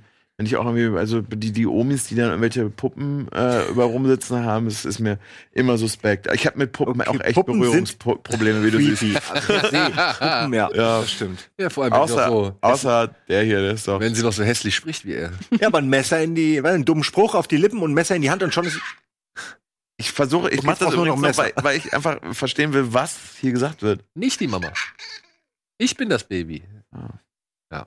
So, und dann hat unsere Kollegin Antje Wessels, ich weiß nicht, ob ihr sie Die kennt, schönste Collage der schreibt Welt. unter Ja, anderem, Oh Gott, Bild. Es gibt, Der Bart macht's besonders es gibt auch scheinbar echt nur so ein einziges Bild von mir. Ich muss Ja, aber mal das kenne ich, das kenne ich bei den Social Media Posts, weil ich auch denke, wann habt ihr und wo Ja. habt ihr das ausgegraben? Ja, äh, Antje hat es vorher gesehen, jetzt ist es tatsächlich eingetreten. UFA Fiction hat die Filmrechte des Klaas Relotius-Skandals gekauft und sich gesichert.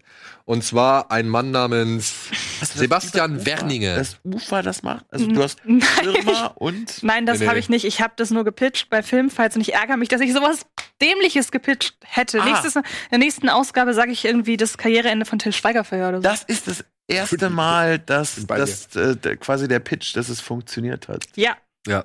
Ich betone dann noch mal gerne Alkohol. Alkohol äh, Körperduft. Ich habe schon wieder vergessen, Album Körperduft. Ja, ähm, die Geschichte ging durch die Medien. Der Spiegel hat es natürlich selbst bin ich wieder der aufgebauscht. Störenfried, das tut mir leid. Ein Spiegelreporter namens Klaas Relotius hatte über Jahre hinweg seine Artikel frei erfunden oder zumindest durch freie Erfindungen ergänzt. Und sein Kollege Juan Moreno hat das dann ganz, also hat es dann rausgefunden, hat äh, Nachforschung angestellt und hat darüber selbst einen Artikel geschrieben, der dann von dem Spiegel groß präsent oder publik gemacht worden ist. Und jetzt ist es halt so, dass dieser Juan Moreno an einem Buch schreibt namens 1000 Zeilen Lüge, das System Relotius und der deutsche Journalismus. Und die Rechte für das Buch hat sich jetzt Sebastian Werninger gesichert, der unter anderem Der Junge muss an die frische Luft, Ach. Deutschland Ah. 86 und Charité produziert. wird ein Mega-Film. Ich weiß das jetzt schon. Ich kann mir auch vorstellen, dass das auf jeden Fall in Deutschland ein Hit werden könnte. Weil es auch mal ganz ehrlich, ich will jetzt nicht wieder in diese Verteidigungsposition. Es ist aber auch halt wirklich ein gutes Thema Ja. für einen Film. Vor allem, ich, ich stelle mir halt so Szenen wirklich auch geil vor, wenn er dann auf diesen ganzen weiß ich nicht, der stand ja wohl bei der UN oder sonst irgendwo und äh, auf sonstigen großen, renommierten Preisverleihungen und hat dann Preise entgegengenommen für Artikel, die halt einfach erfunden waren. Voll gute Geschichten hat. Ja, also das äh, glaube ich, vielleicht sollte man ihn fragen, ob er noch ein bisschen zum Drehbuch beisteuern könnte. Ja, und dann weiß man halt echt am Ende gar nicht mehr, was ist an dem Genau. Film jetzt echt und was nicht. War übrigens auch Teil meines Pitches. Aber Aber, ich würde- ich, möchte nicht mehr dazu. Nicht mehr Ich würde, ich würde Wenn aber. man am Ende mitkriegt, dass Dinge vom Anfang, die man die ganze Zeit dann Ja. für fake gehalten hat, dass die aber stimmten und dann ist man völlig verwirrt. Genau. So, hä? Ja. War falsch, es war, war, es stimmt. falsch. Und am Ende gibt's so, gibt's am Ende im Abspann gibt's so Tafeln so, wo halt so Jonathan Frakes mäßig so hier bei, bei Oh, X-Factor. ja, geil. Boah, wie geil das Ach so, wäre. ich Haben wir jetzt- sie über oder sind sie uns einfach nur auf den Leim gegangen? Genau, einige Reportagen waren wahr und andere nicht, wobei ich dachte gerade eher noch an sowas wie Spotlight, dann kommen ganz viele Namen von Journalisten, die es genauso gemacht haben. Boah, das wäre auch krass. Aber es wäre auch einfach geil, wenn du dann genau diese Stimmung im Saal hast. So, hab ich doch gesagt! Jawohl! ich hab das nie geglaubt. Das wäre geil, so interaktiv. Ja, ja. So. Verdammt. Ja, ja. Ja. Moment mal, das können wir ja. Nein, hat jetzt haben wir es leider wieder ausgesprochen. Könnte auch Teil unserer Trilogie werden. Ja gut, wenn Das eine ist wieder vergessen. Vielleicht hat Ja, ich meine, der. Angstschweiß ist ja auch eine Körper. So, Körper. Ja.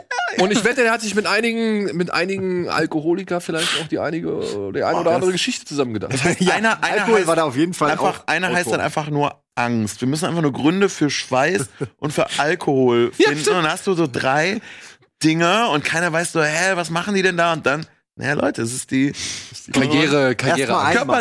Erstmal einmal. Trilogie. Ja. Gut. Schon als Trilogieplan ist vielleicht für, die, für den ersten Film nicht optimal. Das, aber das finde ich, das find ich eigentlich ganz geil. Der, der, der Al Alkohol und, und Wir- Körperdunst. Wir planen ja drei Einzelfilme und erst später führen wir die zusammen. Ich, ich habe dass das die dagegen. alle unter einem Dach stecken. Wichtig ist, dass wir es erstmal kickstartern und uns dann überlegen, ob wir es machen, wie wir es machen, wie teuer es Ja, wir müssen noch eine Szene drehen, die so ein bisschen die Stimmung des Films wiedergeben soll. Und dann. Ich muss jetzt dazu sagen, ich möchte jetzt ehrlich gesagt nicht mehr darüber abstimmen, ob wir es machen, sondern nur wie. Wie teuer.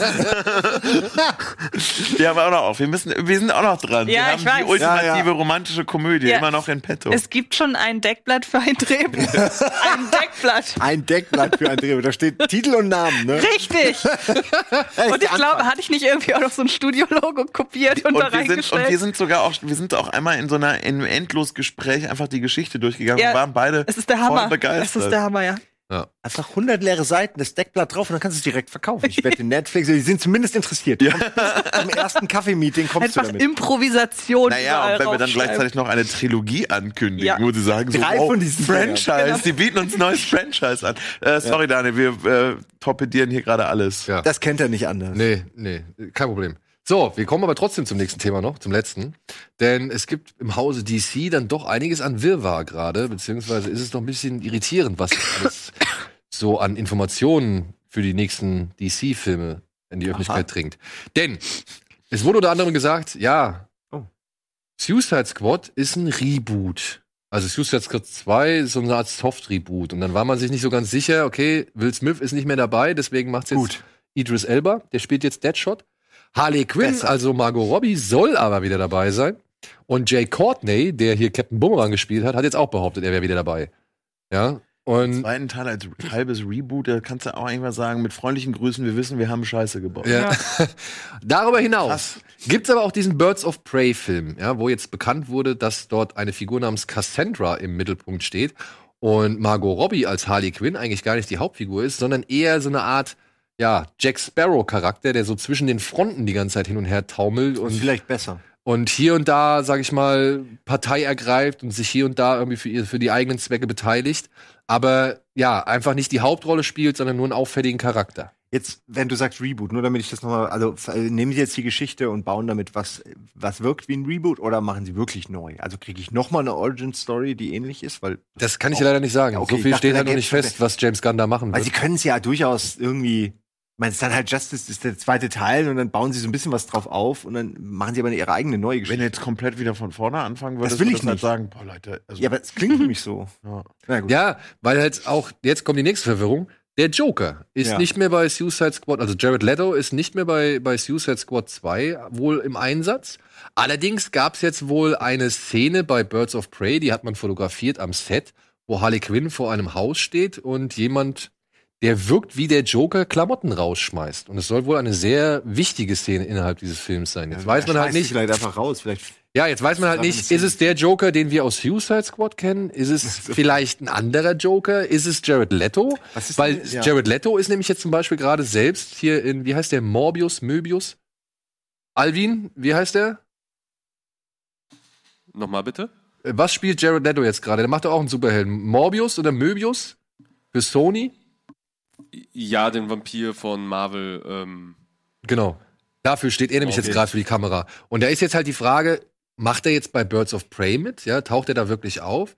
Und was ist jetzt eigentlich dann mit Joaquin Phoenix, der ja auch seinen eigenen Joker-Film jetzt hat? Also es ist wirklich, Da ist ja der Trailer rausgekommen. da ist jetzt der Trailer Habe ich noch nicht gesehen, aber will ich noch gucken. Den gucken wir uns gleich an. Echt geil. Cool. Ja, den gucken wir uns gleich an. ja, also wie gesagt, es ist ein, ein Bäumchen wechsel dich, ein Hin und Her und irgendwie. Ein einziges, das merkt man doch schon, das ist nichts halbes, nichts Aber Ganzes. Hauptsache James Gunn darf weiterhin Suicide Squad 2 machen. Aber das ist Meinst so das Ding. ernst? macht Ja. nee, nee, er darf, er darf das. Also, das Also, heißt, ich, er macht ich mein, jetzt Guardians 3 und Und Suicide den, Squad genau. 2. Erst macht er Suicide Squad 2 und wenn das durch ist, dann darf er Guardians, also dann macht er Guardians 3. Ach Moment, das war doch der, der äh, im Konflikt stand wegen dieser, wegen diesen Tweets und so. Ja, ne, genau. Von vor. Okay, nur damit ich. Okay. Ja. Also wie gesagt, es geht kurios hin und her bei, bei Ah. DC. Ich freue mich aber trotzdem drauf, auch wenn ich nicht wirklich gar nichts mehr erwarte. Und die Regisseurin von Birds of Prey hat wohl gesagt, die werden sehr bekloppt. Also das Gotham, was dort geschildert wird, ist ein deutlich düsteres und härteres Gotham Geil. als das, was man bisher gesehen in welchem hat. jetzt? In den Birds of Prey. Ah, okay. Aber das Ja. sind wir wieder bei Batman Returns, was auch ein geiles, düsteres Gotham war, wo einfach das Verbrechen die Stadt regiert hat. So muss es doch sein. Du darfst nicht mal mehr, kannst nicht mal mit, dem, deinem Sohn rausgehen, ohne Ja, dass deine atmen. Frau die Perlen geraubt Oh, ich dann liebe, bist wie du aber noch, noch, noch Dinge von unserer Sendung am Anfang nochmal jetzt verknüpft. Fan. thematischer Handschlag. aber ich will den Trailer sehen. Ja, und wir gucken jetzt einfach mal den Trailer von ja, Joker. Handschlag, nicht Anschlag. Nein, Handschlag. Arthur, Ich habe noch nicht gesehen. does it help to have someone to talk to?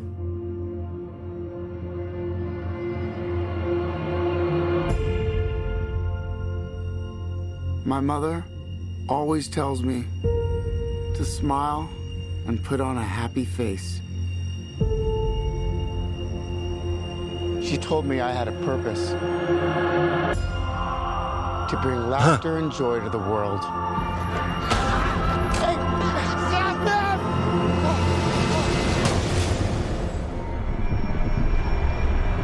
Is it just me? Or is it getting crazier out there? Smile, though your heart is aching. Smile, even though it's Oh, ist das breaking. die Bett, ne? When there Boah, are ich krieg Gänsehaut, ich finde das so gut. in the sky, Wir könnten wie ein Arthouse. Oh, Paperboy. Irgendwie. if you smile to your fear and sorrow, smile,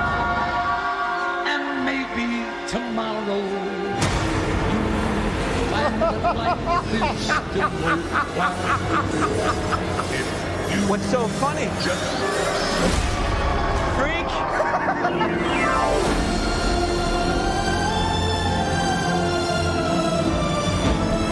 Das hat ein gewisses Scorsese-Vibe. Was hat der nochmal damit zu tun? Drehbuch? Produzent. Ah. Also, ich, ich glaube mittlerweile nicht mehr.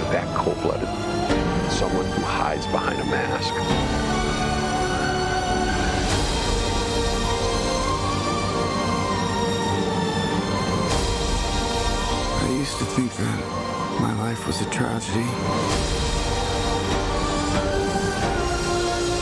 Voll Gänsehaut. Das ist voll gut. Oder? Ja. It's a comedy.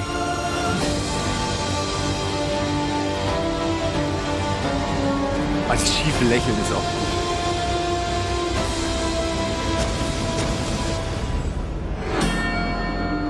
You just Man hätte, es hätte auch Robert De Niro in den 70ern sein können. Das wird gut, das wird ein richtig guter Film. Ja. Ich habe ein, ich hab ein kleines Problem. Ich habe ein kleines Problem. Ich möchte eigentlich nicht unbedingt, dass er nur so dieses Produkt der Umwelt ist. Ja, und dass man Mitleid mit ihm bekommen könnte. weil das, ne? wenn ich den fällt, das finde ich den falschen Ansatz. Ja. Ja, ich möchte, ich, ich fand's ja gerade an Heath Ledgers Darstellung so geil, dass er halt eben nicht so greifbar war. Es Dass der halt einfach, Ja, ich weiß es. Nein, ich, es ist Nein. auch ein anderer Joker, ne? Es ist einfach ein anderer Joker. Das, das Schöne ist ja, die, Story, die Figur hat keine Origin-Story so gesehen. Genau. Du kannst halt mit ihr machen, was Aber du es willst. ist ein, es ist ein Angebot sozusagen. Es ist ein Angebot und das, äh, glaube ich, da muss man dann auch wieder für sich selbst entscheiden, ob man das so mag oder ob man das so sehen will oder ob das halt einfach nicht der Vorstellung entspricht, die man selbst irgendwie von dieser Figur hatte. Ich persönlich muss sagen, ich bin Fan von der These, dass er halt eben nicht greifbar ist, dass er halt einfach nur das ist natürlich schön. Er ist nur das Irre, er ist nur das Böse. Some, someone, Es gibt keinen Grund. Es ist, Ja. Das wäre ja Chaos, ist ja so ein bisschen. die Manche wollen die. Welt einfach nur brennen sehen, ja. Wenn es da jetzt Ja. nicht unbedingt die, die Erklärung dafür gibt, weil er halt ständig geschlagen worden ist, weil er ständig irgendwie fertig gemacht worden ist und sonst irgendwas. Was ich allerdings da trotzdem irgendwie ganz gut finde, ist, wenn er sich selbst sagt, ich bin ein Spiegel. Ich bin die Antwort auf all das, was ihr seid. Oder ich bin das Mhm. Ich Endresultat. vor, genau. Ich bin Ich- das Endresultat von dem, was ihr hier macht, also von der Welt, die ihr kreiert habt, so, ja. Ich bin einfach nur das logische Produkt daraus. Ich finde das schon okay, aber ich möchte nicht unbedingt Mitleid mit dem empfinden. Weißt du, was ich meine? Am Anfang hast du es vielleicht noch. Ich meine, wir alle wissen ja, dass Joker durchaus Grenzen deutlich überschreitet, wo man auch kein Mitglied mehr haben muss. Also mit, Mitleid ähm, haben muss und deswegen, ich weiß nicht, ich, ich finde es okay, in der Origin-Story mit der Kreatur, die der Bösewicht wird, auch noch ein bisschen Mitleid zu haben, weil das ja oft auch Kreaturen sind, die Mitleid verdient haben. Ja. Sonst würden sie oft nicht Ich so werden. mag auf jeden Fall erst einmal die, die, die, die Optik, dass es nicht nach so einem Bombastfilm Ja. aussieht, sondern dass Klein, es fast, dreckig. Klein, dreckig, das ist fast wie so ein kleiner, so ein Superhelden-Arthouse-Film Mhm. im Großformat. Taxi Driver mit Schminke. Ist, Es könnte auch ohne Joker funktionieren, ne? Also einfach nur der Clown an sich als ja, Bild. Hier, Scorsese ist hier, wie heißt der, Last Comedian zum Beispiel? Könnte man Ja. eben, könnte man fast auch so darauf. Er könnte so heißen, so Last Ja. Comedian und dann ist es halt Joker. Hm. Aber ich mag das mit der klassischen Musik Mhm. und, und dieses. ich mag die Optik total gerne. Ja, das du weißt Anschwellen. dass- Also er sieht halt auf jeden Fall schon mal, Gott sei Dank, nicht aus wie der, der, der nächste Superheldenfilm. So. Ja, nicht, nicht nach Greenscreen Party. ja, ja. Ja, und auch ja. dieses nichts Poppiges, keine mega markanten Sprüche, jetzt irgendwie keine One-Liner. Also ich hatte das Gefühl, da waren wenige. Äh, ja, Arthouse. Ich, ich freue mich tierisch drauf. Und was ich ja, was ich mir auch wünschen würde, ist, wenn der halt so echt teilweise richtig unbequem ist.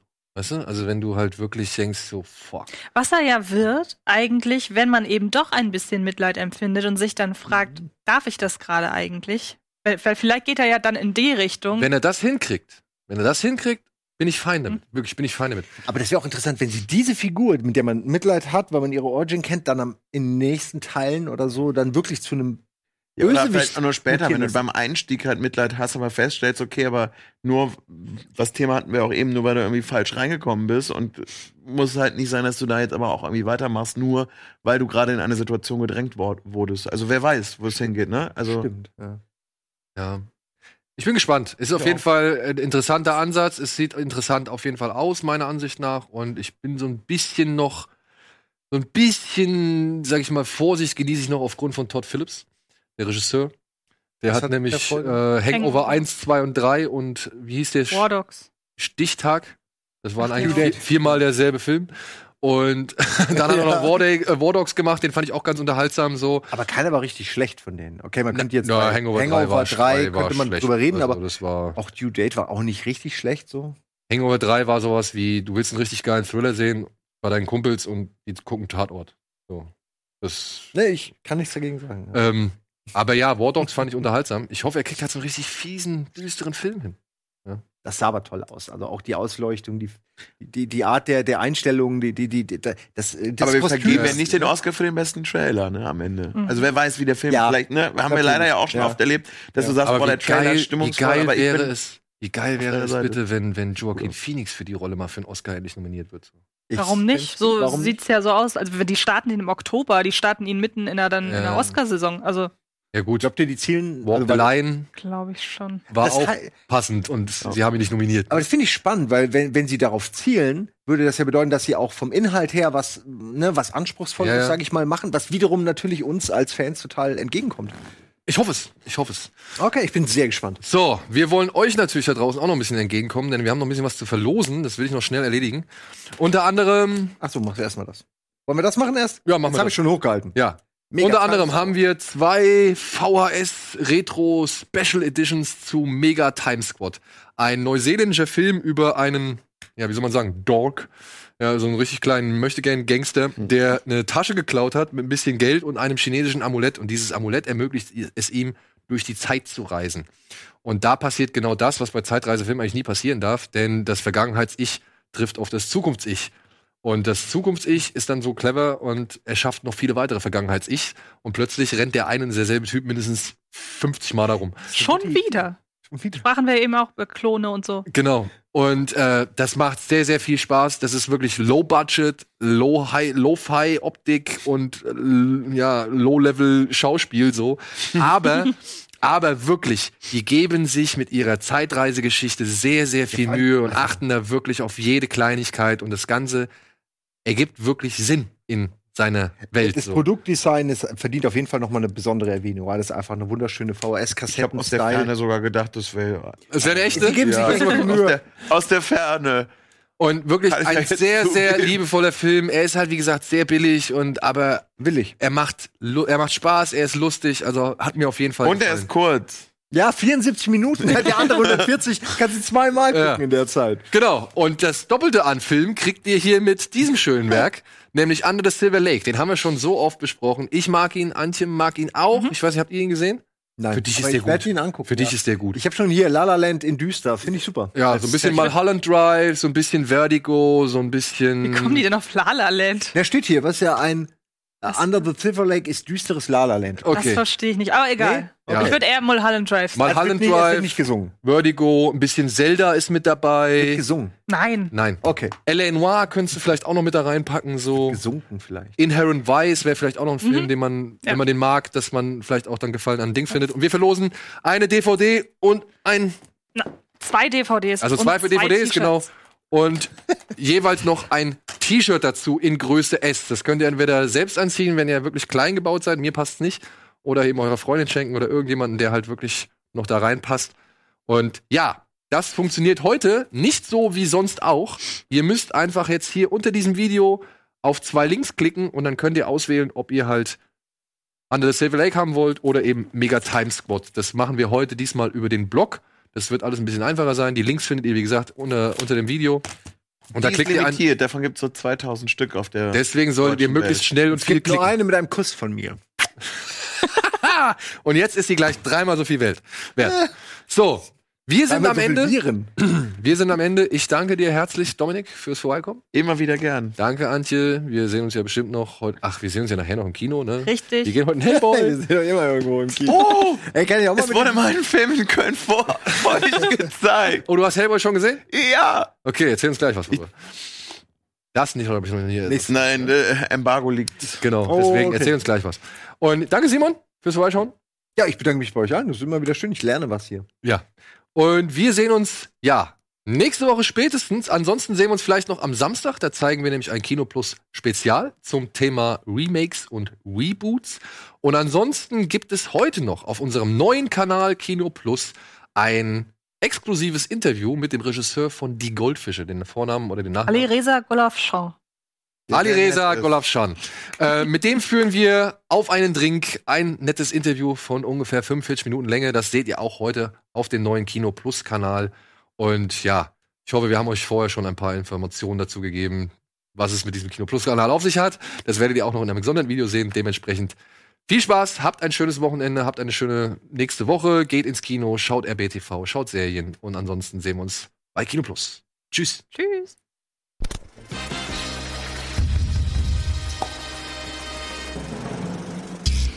Diese Sendung kannst du als Video schauen und als Podcast hören. Mehr Infos unter rbtv.to/kinoplus.